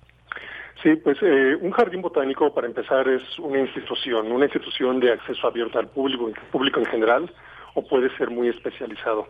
Y pues generalmente se tienen colecciones de especies vegetales vivas y que pues este, están organizadas de acuerdo a algún criterio, ¿no? Por ejemplo, eh, muchas veces están organizadas, como en nuestro jardín botánico, eh, de acuerdo al, ambiente donde se encuentran las plantas, o pueden estar organizadas por su afinidad, afinidad filogenética, es decir, qué tan cercanas son unas de otras en términos evolutivos. Y podemos tener, por ejemplo, en nuestro jardín botánico colecciones de cactáceas, colecciones de agaváceas, colecciones de compuestas, etcétera. Eh, también podemos tener eh, organizaciones por su eh, por el uso que tienen y en nuestro jardín botánico una de nuestras colecciones más recientes es la colección de plantas medicinales. Todo esto todas estas colecciones pues tienen un propósito que es la conservación ex situ no y esta conservación ex situ pues tiene como como propósito promover la educación ambiental eh, y no solamente de la botánica, sino también para entender cómo es que interaccionan todas estas plantas con el entorno, como pueden ser polinizadores o como pueden ser microorganismos. Sin embargo, eh, una tendencia eh, quizá más reciente es también reconocer los jardines botánicos, como el Jardín Botánico de la UNAM, también participa en la conservación in situ, es decir, eh, también nos dedicamos a conservar lo poco que tenemos de manera natural en nuestra ciudad universitaria. Y en ese sentido, nuestro jardín botánico eh, de la UNAM eh, también está inmerso dentro de la reserva del Pedregal de San Ángel. Y esto lo menciono pues porque dentro de los jardines botánicos que tenemos en México, ya nos decía eh, la doctora maestra Linda, que hay este, muchos jardines botánicos en México, eh, muchos de ellos están dentro de la Asociación Mexicana de Jardines Botánicos. Eh, yo puedo contar ahorita viendo la página de internet que son 43 en la mayor parte del territorio nacional eh, pero que tienen diferentes características. Algunos, por ejemplo, pues son eh, espacios más reducidos, pero que tienen colecciones éxito. Otros jardines botánicos, por ejemplo, uno que me gusta mucho, el Charco en, San Miguel de Allende, eh, son, son extensiones muy amplias de hectáreas, donde allí tratan de conservar la naturaleza que tenía esa, esa zona de San Miguel de Allende, similar a lo que hacemos aquí con, con el, en, la Repsa. ¿no? Eh, hay otros jardines eh, que se les llaman botánicos, pero que no necesariamente cumplen con lo que pide la asociación, que es que también haya investigación académica y educación ambiental. ¿no? Entonces, eh, eh, hay otros jardines botánicos que son también de iniciativa privada, como el que decía del Charco, o eh, un jardín botánico como el Jardines de México, donde pues tienen eh, otros propósitos un poco distintos a los que tienen los que buscamos en la Asociación Mexicana de Jardines Botánicos. Es decir, hay una gran diversidad de jardines botánicos, cómo están constituidos. yo los invito a que visiten a los más que puedan aquí en la Ciudad de México, dentro de la Asociación Mexicana de Jardines Botánicos. Tenemos dos, ¿no? Somos muy afortunados porque tenemos el Jardín Botánico de la UNAM, que es uno de los más importantes de México, y también el de, el de Jardín Botánico de Cisena, que es en Viveros de Coyoacán. Los jardines botánicos no, no son solo espacios de cuidado, de conservación, pues, de exposición, de eh, espacios pedagógicos también, espacios de disfrute, de disfrute eh, estético incluso, sino que también son espacios de investigación.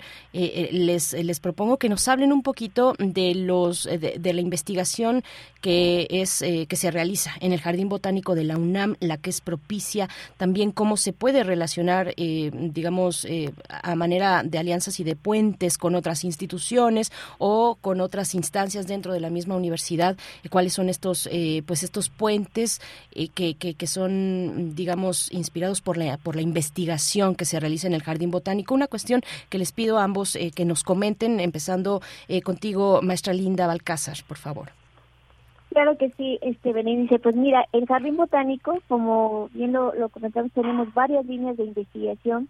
Realmente estas se han ido transformando a lo largo del tiempo de acuerdo a las necesidades actuales. Eh, una parte que también nos resulta muy, muy importante en esta celebración del Día Nacional es que la gente que nos visita sepa la importancia de hacer investigación en México y cómo se, se aplica esta investigación que se hace en los jardines botánicos.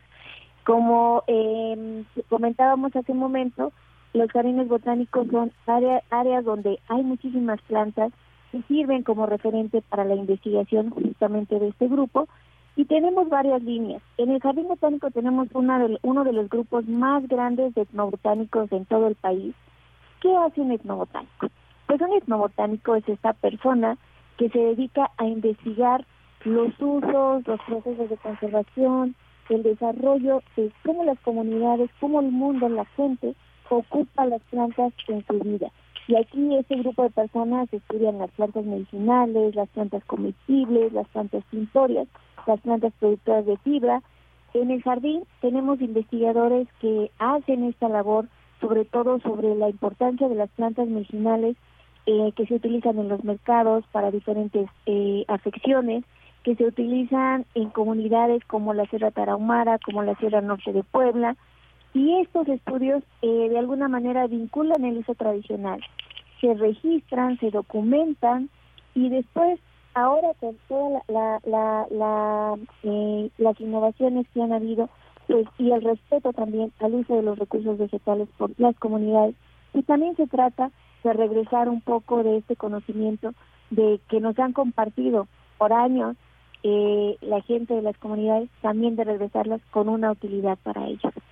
Hay grupos que se dedican a hacer las investigaciones sobre temas muy, muy bonitos como el algodón nativo, como la importancia de los maíces en México, eh, este este maíz tan importante, este, este alimento que todos que todos tenemos y de alguna manera se ha venido batallando desde hace ya varios años con eh, este, la prohibición sobre el uso de transgénicos para conservar las especies nativas eh, y las silvestres en México, hay un grupo muy importante que lo hace.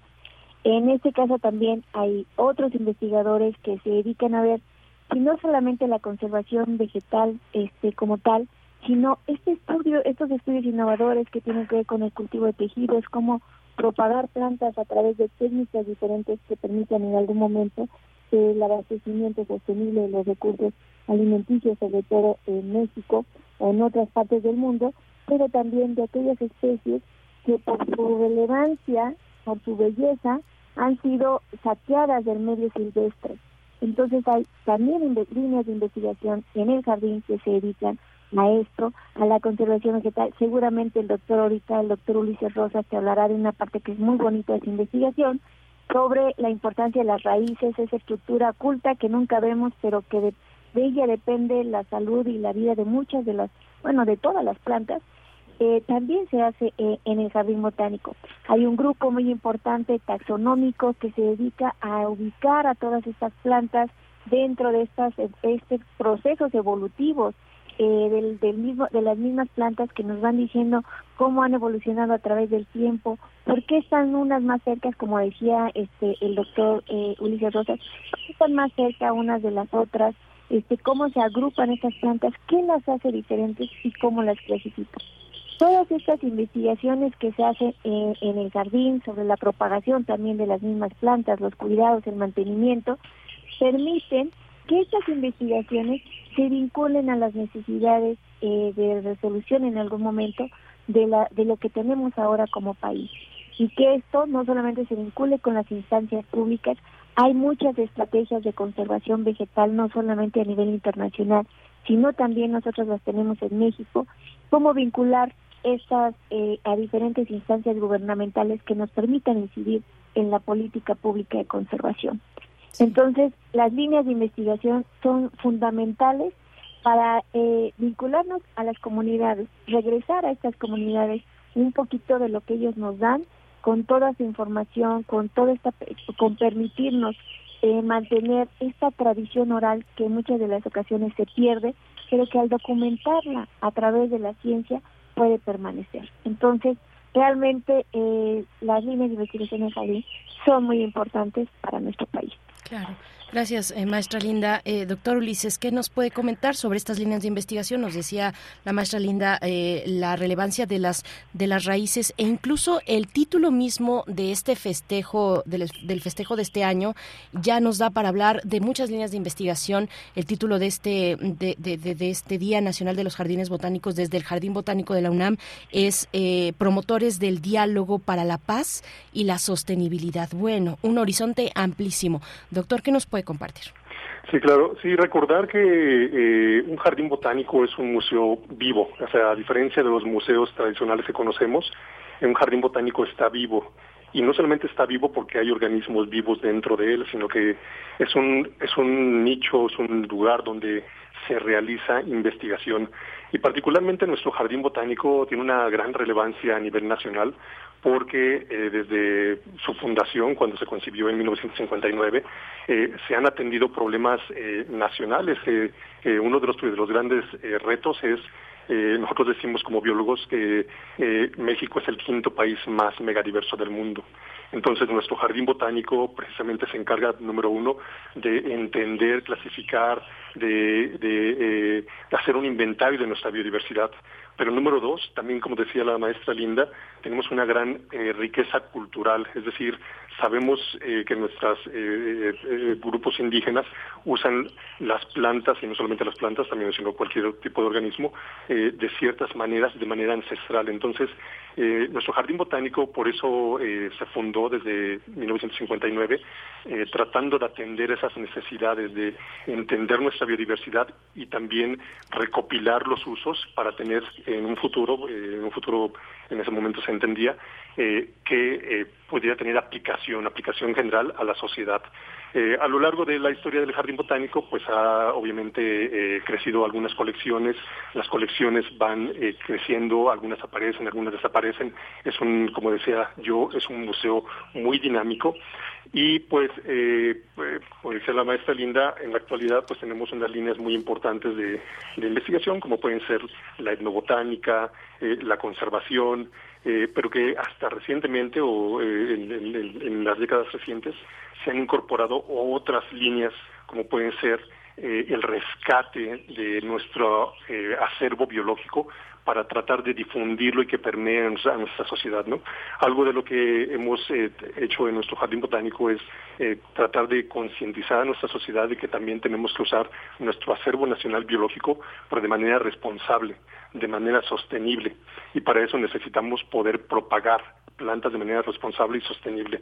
Nosotros cuando, eh, a todos los que nos gustan las plantas, eh, hemos ido a algún mercado de plantas, hemos visto las plantas que tienen ahí o generalmente las plantas que decoran inclusive nuestra ciudad. Es triste que muchas de esas plantas, el 80% de esas especies, son especies que fueron introducidas eh, durante la colonia y que nosotros pues no, tenemos una verdad, un verdadero aprecio por nuestra biodiversidad nacional. Entonces, lo que hace parte de la investigación del Jardín Botánico es eh, pues no solamente conservar nuestra biodiversidad nacional, sino también propagarla tratar de difundir el uso sostenible y responsable. Y para eso también eh, se han incorporado, incorporado nuevas líneas de investigación eh, donde eh, hay nuevas tecnologías, como pueden ser dentro de la biología molecular, la anatomía, la fisiología de plantas, la fisiología molecular, así como otras líneas de investigación que tratan de entender cómo es que un jardín botánico a través de la investigación, a través de los eh, eventos educativos, puede interactuar con nuestra sociedad. Es decir, también tenemos estos eh, aspectos filosóficos que, también tratamos de, abordar dentro de nuestra institución. Entonces, como pueden ver, eh, el jardín botánico tiene una escuela de investigación pues muy compleja que se ha desarrollado a lo largo del tiempo, que sigue incorporando nuevas líneas de investigación, todo esto con el objetivo de que el público en general eh, pueda entender y pueda permear en, ellos eh, pues la responsabilidad que tenemos como custodios de esta biodiversidad nacional que nos corresponde a todos, no solamente a los jardines botánicos, sino a la sociedad en general. Ahora, lo que preguntabas, Berenice, eh, ¿cómo se relaciona esto con el lema de este año del Día Nacional de Jardines Botánicos, que es eh, los jardines botánicos como, prometo, como, promotores de la paz y la sostenibilidad? Pues precisamente eh, eso es muy importante porque actualmente sabemos que ha habido muchas crisis mundiales, ya sea por conflictos bélicos o ya sea por la pandemia que nos acaba de, tocar, y sabemos que las plantas pues son un, momento, un punto de encuentro donde no sé si a ustedes les pasó a la audiencia, yo pues estaba yo en, mi, en, la pandemia, estaba aislado y me dediqué a cuidar las plantas, ¿no? Y dije, ay, qué bonito es hacer un bonsai, qué bonito es tener eh, mi planta de chile, qué bonito es eh, usar lo que tenemos en México, ¿no? Y con eso conectar con otras personas, eh, a lo mejor no estábamos de manera eh, directa conversando, pero conectar con otras personas para promover este mensaje de, de armonía, de paz, y no solamente eso, sino de usar nuestra biodiversidad de manera responsable y sostenible. Entonces yo creo que eh, este año también hemos hecho un esfuerzo con todos los compañeros eh, que estamos organizando esto para tratar de dar ese mensaje. ¿no? Los jardines botánicos sí son promotores de la paz y la sostenibilidad y por eso los invitamos a que, a que venga el público en general, a que discutamos, que platiquemos, que veamos hacia dónde podemos ir, porque también eso es bien importante, el que no solamente porque nosotros somos investigadores o nosotros somos los académicos, nosotros tenemos esta verdad de cómo se logra esto, ¿no? Necesitamos la retroalimentación del público en general para que nos di, para que nos haya este diálogo circular en el cual podamos nosotros, nosotros entender qué es lo que pide la gente para que nosotros como investigadores, como académicos, podamos llegar a esas necesidades y entre todos conservar nuestra biodiversidad.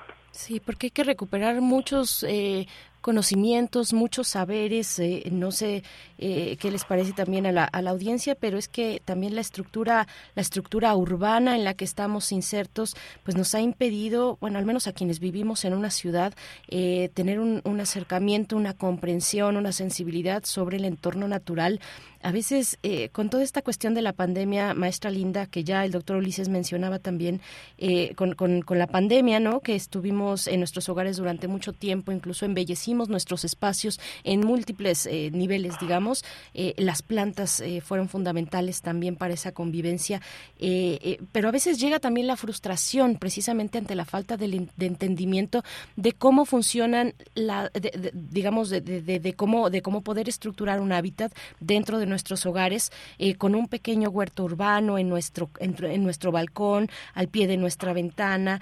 Eh, eh, vaya, y no entendemos la complejidad, por ejemplo, de, la cuestión de las raíces, que no todas las raíces requieren o, cada una requiere de condiciones específicas, a veces mayor profundidad, un drenaje, digamos, específico. en fin, es, es una diversidad de conocimientos a los que creo nos hemos, no, estamos distanciados y que la pandemia tal vez nos trajo de nuevo en algún punto a, volver a entender, eh, maestra Linda, ¿cómo, cómo acercarnos a esa cuestión, qué significó la pandemia en tu entender eh, y en lo que estás viendo a partir del Jardín Botánico de la UNAM.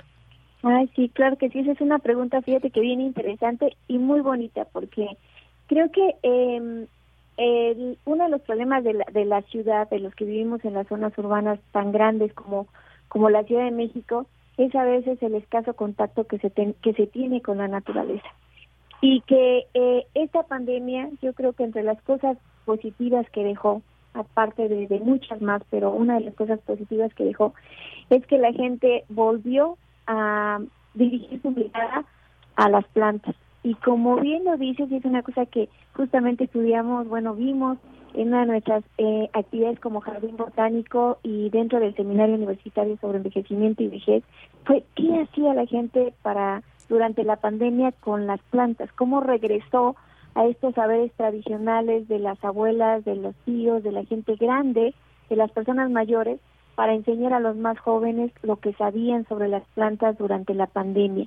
Y efectivamente, se, eh, se hicieron huertos, se hicieron jardines en las azoteas, en los balcones, en las ventanas, y ahí pudimos en algunas ocasiones ver las plantas aromáticas, las plantas que están que son comestibles, aprendieron incluso a este a sembrar las hortalizas, que fue una cosa muy importante y el jardín botánico estuvo haciendo mucha labor de divulgación durante la pandemia para apoyar a través de las redes sociales a nuestra comunidad, la cual no podíamos tener pues en, de manera presencial. Ahora con esta celebración del Día Nacional de los Jardines, pues creo que se abre esta esta posibilidad de tener las, los conocimientos y la experiencia de primera mano, eh, pues de parte de la gente que estudia eh, todos los procesos fisiológicos, anatómicos, de reproducción sobre las plantas. Y creo que aquí está esta parte muy bonita de la celebración. Uno puede compartir, intercambiar, porque todos aprendemos. Eh, nosotros aprendemos un montón cuando llega la gente y nos pregunta, porque a veces nos hacen las preguntas menos que menos nos imaginamos sobre cómo funcionan, qué es lo que hacen las plantas, cómo podrían tener una planta en mejor estado. Eh, esta, esta opción de ir el día de mañana a las 10 de la mañana, de 10 a 5 al Jardín Botánico del Instituto de Biología de la UNAM, también nos va a permitir a todos ustedes y a nosotros aprender. Ahí van a ver justo, ah, como decíamos, en esta parte de las raíces que a mí se me hace fundamental, eh, porque requiere todo un conocimiento que nos expliquen, porque no todas las raíces son diferentes, no hay raíces iguales y las plantas que viven en los desiertos no tienen las mismas raíces que los árboles o que una una hierba o que una planta este o que un que un arbusto y todas dependiendo del lugar donde viven tendrán requerimientos especiales. Mañana, entre todas estas diversidad de actividades, está esa, cómo usar un buen sustrato, cómo sembrar bien una planta, a qué profundidad debemos sembrar una semilla, porque parece increíble que no es lo mismo sembrar una semillita pequeña de chía, de chile, que está, este, que casi la sembramos de manera superficial y en un suelo que no sea tan poroso, este, que sembrar, por ejemplo, una cactácea o una palma, ¿no? Son, son procesos diferentes. Eh, mañana también podrán ver, hay un especialista que les estará hablando sobre qué tipo de abonos orgánicos pueden tener, cómo identificar una plaga o cómo saber si su planta tiene una plaga o una enfermedad, este que le esté faltando algún nutriente. Eh, también vamos a ver qué tipo de sustratos pueden usar, cuáles son los cuidados más importantes que debe tener una planta. Y esto lo hacemos de manera constante. Mañana lo van a poder vivir porque de veras es una fiesta tan bonita. Estamos todos trabajando, dándoles información, compartiendo con ustedes de la manera más sencilla este y amena posible porque como bien ya lo dijo el doctor Ulises Rosas, pues este espacio es un museo vivo. Es maravilloso porque podemos ver todas estas especies y hablar sobre las plantas y ahí pueden hacer muchas muchas actividades prácticas van a poder este, compartir con, con la gente que ve, hace las demostraciones ahí mismo y van, hay muchas opciones de talleres. Entonces, esta importancia de, de estas cosas, ahora sí que les podría decir, todo lo que usted no sabe sobre cómo cultivar su planta, mañana lo pueden ver a través de la información que todo el personal académico puede proporcionar. Pregunten lo que quieran. De esa, siempre les digo que la pregunta que menos uno se imagina podría ser el premio Nobel de mañana. Entonces, eh, acompáñenos mañana. De verdad que ahí en el Jardín Botánico van a encontrar toda esta información. Muchas gracias, maestra Linda. Pues, doctor Ulises Rosas, eh, cerramos eh, con, con usted para que nos comente qué más hay que saber de la celebración del día de mañana, sábado 22 de abril, de 10 de la mañana a 17 horas. Eh, bueno, por supuesto que la invitación a acercarse a día de jardines botánicos.ib unam.mx. Eh, ¿Qué más, qué más eh, compartir con la audiencia para el último comentario, doctor? Sí, eh, pues invitarlos a, obviamente a que vengan desde las 10 de la mañana hasta las 5 de la tarde. Eh, como ya mencionaste, el lugar donde pueden ver el, programa completo es en www.ib.unam.mx. Esa es la página del Instituto de Biología, pero en el carrusel actual está en la página principal el programa principal, ¿no? Eh, ahora también pueden ver las redes sociales, nuestra página de Facebook de Jardín Botánico o nuestro Twitter arroba jardín, jbunam, eh, arroba jbunam, donde pues estamos, estaremos actualizando, eh, bueno, no solamente el programa, sino las actividades que se están haciendo en tiempo real. Eh, también pues que pues yo para mí es un gran gusto que se vuelva a realizar esta actividad de manera completamente presencial. Eh, como se mencionó, pues estuvimos en la pandemia. Eh, hace dos años realizamos el Día Nacional de Jardines Botánicos completamente virtual. El año pasado fue de manera híbrida, donde pues yo estuve participando en las, en las eh, actividades presenciales y la mayor parte de las actividades fueron virtuales. ¿no? Este año estamos muy contentos porque vamos a volver a, a ver entre 3.000, 10.000 personas que nos vienen a visitar y pues como académicos que estamos trabajando en pro de la biodiversidad vegetal mexicana, pues estamos muy contentos en, recibirlos. Eh, tenemos eh, muchas actividades, más de 53 actividades son las que cuento aquí ahorita en el programa, donde, como decía la maestra Linda, eh, es la oportunidad el día de mañana para que vean a los académicos, todos nos estamos esmerando de manera muy, eh, muy especial para preparar este evento. Y pues eh, ahora de que tristemente solamente es una vez al año, ¿no? Entonces traten de hacer el esfuerzo. Y que si no pueden venir el día de mañana, yo sigo eh, invitándolos a que sigan visitando el jardín botánico, tanto los investigadores, los trabajadores, etcétera, todos estamos todos los días aquí trabajando con este museo vivo, tratando de mantener sus colecciones, tratando de poner nuevas colecciones, mantenerlo, quitar hierbas, etcétera, etcétera. Y de alguna manera eh, invitarlos a que si no pueden mañana, porque siempre han llegado los comentarios, ¿cuántos días se va a hacer el Día de Jardines Botánicos? Y digo, bueno, pues es solamente un día, pero es todos los años, ¿no? Pero si no pueden venir, vengan en otra ocasión, disfruten, aprovechen eh, este tesoro que tenemos en la UNAM, en la Ciudad de México, en la zona metropolitana. Eso sería todo de mi parte. Muchas gracias, Berenice. Gracias, doctor Ulises Rosas, investigador del Jardín Botánico del Instituto de Biología de la UNAM. Y bueno, un agradecimiento de verdad a todas las personas eh, que como ustedes eh, trabajan para, para conservar, para cuidar, para divulgar la riqueza natural que con la que contamos en nuestra universidad, en los jardines, en, el jardín botánico, en la, en la REPSA, en la Reserva de San Ángel. Eh, de verdad es un trabajo invaluable, eh, invaluable y les agradecemos mucho que pongan este empeño, este ahínco, este amor en un día como este, el día de mañana, en esta celebración, el decimoctavo Día Nacional de los Árbol, de, los Jardines Botánicos, Jardines Botánicos y Promotores del Diálogo para la Paz y Sostenibilidad, que les repito pueden encontrar en día de jardinesbotánicos.ib.unam.mx. Ese IB es del Instituto de eh, de, Biología de la UNAM. Gracias igualmente, maestra Linda Balcázar, encargada del área de difusión y educadora eh, y educación eh, en el Jardín Botánico, experta en desarrollo de actividades educativas para el público visitante y pues una de las precursoras, digamos, desde los inicios del Día Nacional del Jardín Botánico. Muchas gracias. Muchas gracias, Bernice, a ti y a todo el público de Primer Movimiento que nos hizo favor de escuchar y, por supuesto, todos invitados mañana, actividades desde los niños hasta personas mayores por de verdad muchísimas y una muestra gastronómica deliciosa que no se pueden perder. Además, ya no nos dio tiempo de hablar de ello, pero pero también hay una muestra gastronómica. Gracias a, a, ustedes dos. Muchas gracias, un abrazo. Muchas gracias, Berenice.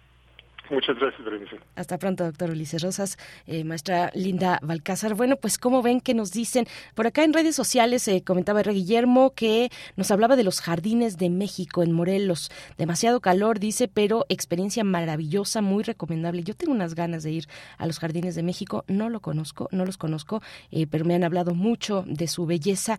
¿Ustedes sí han ido, además de R. Guillermo? Cuéntenos en redes sociales. Dice Elizabeth Cruz Madrid, felicidades al Jardín Botánico por por sus actividades de difusión. Últimamente se ven muchas y muy interesantes. Edel Jiménez dice, muy divertida la cabina, la primavera y el amor en el aire. Gracias, Edel Jiménez. Em, eh, Carla Salazar nos dice, coincido con ustedes, ese jardín botánico de la UNAM es un regalo con legado histórico. Enhorabuena por su trabajo. Igualmente, eh, por acá nos preguntan eh, que en algún momento hace unos años, dice Jesús Coronado, el jardín botánico, particularmente el jardín interior, estaba muy, en muy malas condiciones, que si podemos comentar algo al respecto. Bueno, no sé si habrá sido durante la pandemia eh, Jesús Coronado, tal vez alguna visita por ahí, pero bueno, hay que acercarse a este a esta festividad y eh, bueno, eh, por supuesto hacer todas estas preguntas y muchas más. nosotros vamos a hacer una pausa muy especial para escuchar las recomendaciones literarias que nuestra querida Verónica Ortiz, colega periodista y también escritora, nos hace semanalmente desde el Fondo de Cultura Económica. Vamos a escuchar.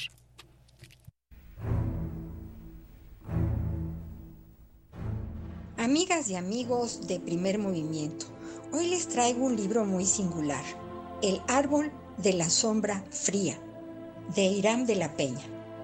La familia de mi mamá, de mi madre, es norteña de Sonora, por lo tanto se me hizo muy familiar el libro que, que hoy les traigo, que hoy les recomiendo, El árbol de la sombra fría. Eh, es de un narrador joven eh, y docente también, Irán de la Peña, nacido en Mexicali en 1993. El autor nos cuenta con un desenfado e imaginación que se agradecen historias de los pueblos cercanos que necesitan reinventarse para existir, para destacar. La cerveza, si lo sabré, es el centro de varios relatos. Cerveza consumida por litros debido al extremo calor y sequía que los habitantes sufren por esas latitudes. La cerveza bien fría es como el oxígeno. Así, en su cuento Cervecería Polvo Lunar, al igual que en El Árbol de la Sombra Fría, pistear salir a tomar cerveza e inventar historias sobre extraterrestres, y otras, otras cosas muy imaginativas se convierte en el sentido de la vida de esa comunidad real o imaginaria de Irán de la Peña. El polvo lunar que un alemán le pone a la cerveza y otras fantasías como la del robot gigante caído del cielo son parte de este mundo ficción. Conoceremos a una doctora que te hará pasar por una frontera triple, antropólogos de culturas extraterrestres. Y en el último cuento acompañaremos a un detective en su investigación de la tormenta del desierto y los tacos de carne asada con unos tubos PVC que rodean un gran asador.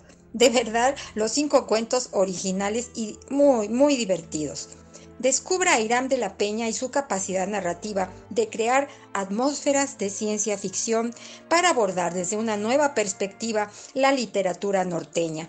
Editados por la colección Tierra Dentro del Fondo de Cultura Económica, conforman El Árbol de la Sombra Fría del joven autor Irán de la Peña, antologado en el primer certamen de literatura Escribiendo para el Futuro y colaborador de varias revistas habrá que seguirlo literatura que promete, porque leer transforma.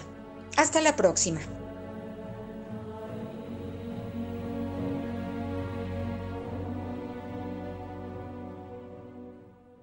9 con 57 minutos. Muchas gracias a Vero Ortiz, al Fondo de Cultura Económica, bueno, que eh, hay que hay que acercarse. Es un fin de semana de libros, de libros en la fiesta del libro y la rosa en sus 15 años. Acérquense a, a festejar estos 15 años. Va a estar muy bueno, muy bueno este guateque literario de viernes a domingo. Radio UNAM presente de 5 a 7 de la tarde. Estaremos por ahí. A mí me toca conducir el, el sábado, así es que si quieren pasar a saludar, por supuesto, que me dará mucho gusto. Nos vamos a despedir con música en este en este día para cerrar con una complacencia musical que nos propone Antonio Said Flores. Dice, quisiera escuchar la canción Oasis de la chica es lo que ya estamos escuchando al fondo. Gracias y abrazos para todos. Nos dice, pues muchas gracias. Ese es nuestro deseo, que tengan un excelente fin de semana y que nos veamos entre libros en la fiesta del libro y la rosa en el Centro Cultural Universitario, pues con esta oportunidad de volver a vernos así, de frente, sin ningún filtro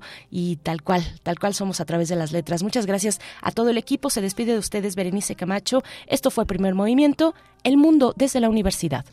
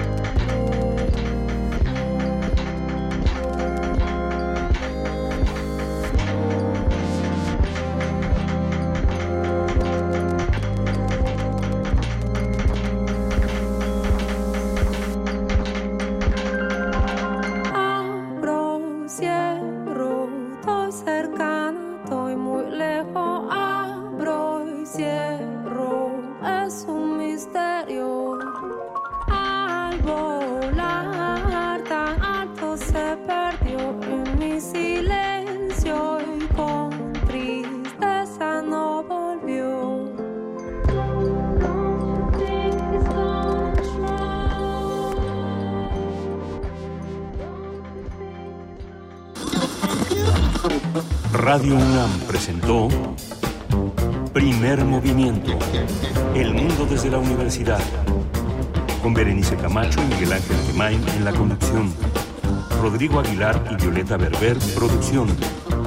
Antonio Quijano y Patricia Zavala, noticias. Miriam Trejo, coordinación de invitados. Tamara Quirós, redes sociales. Arturo González, operación técnica. Locución, Tessa Uribe y Juan Staca. Quédate en sintonía con Radio UNAM. Experiencia sonora.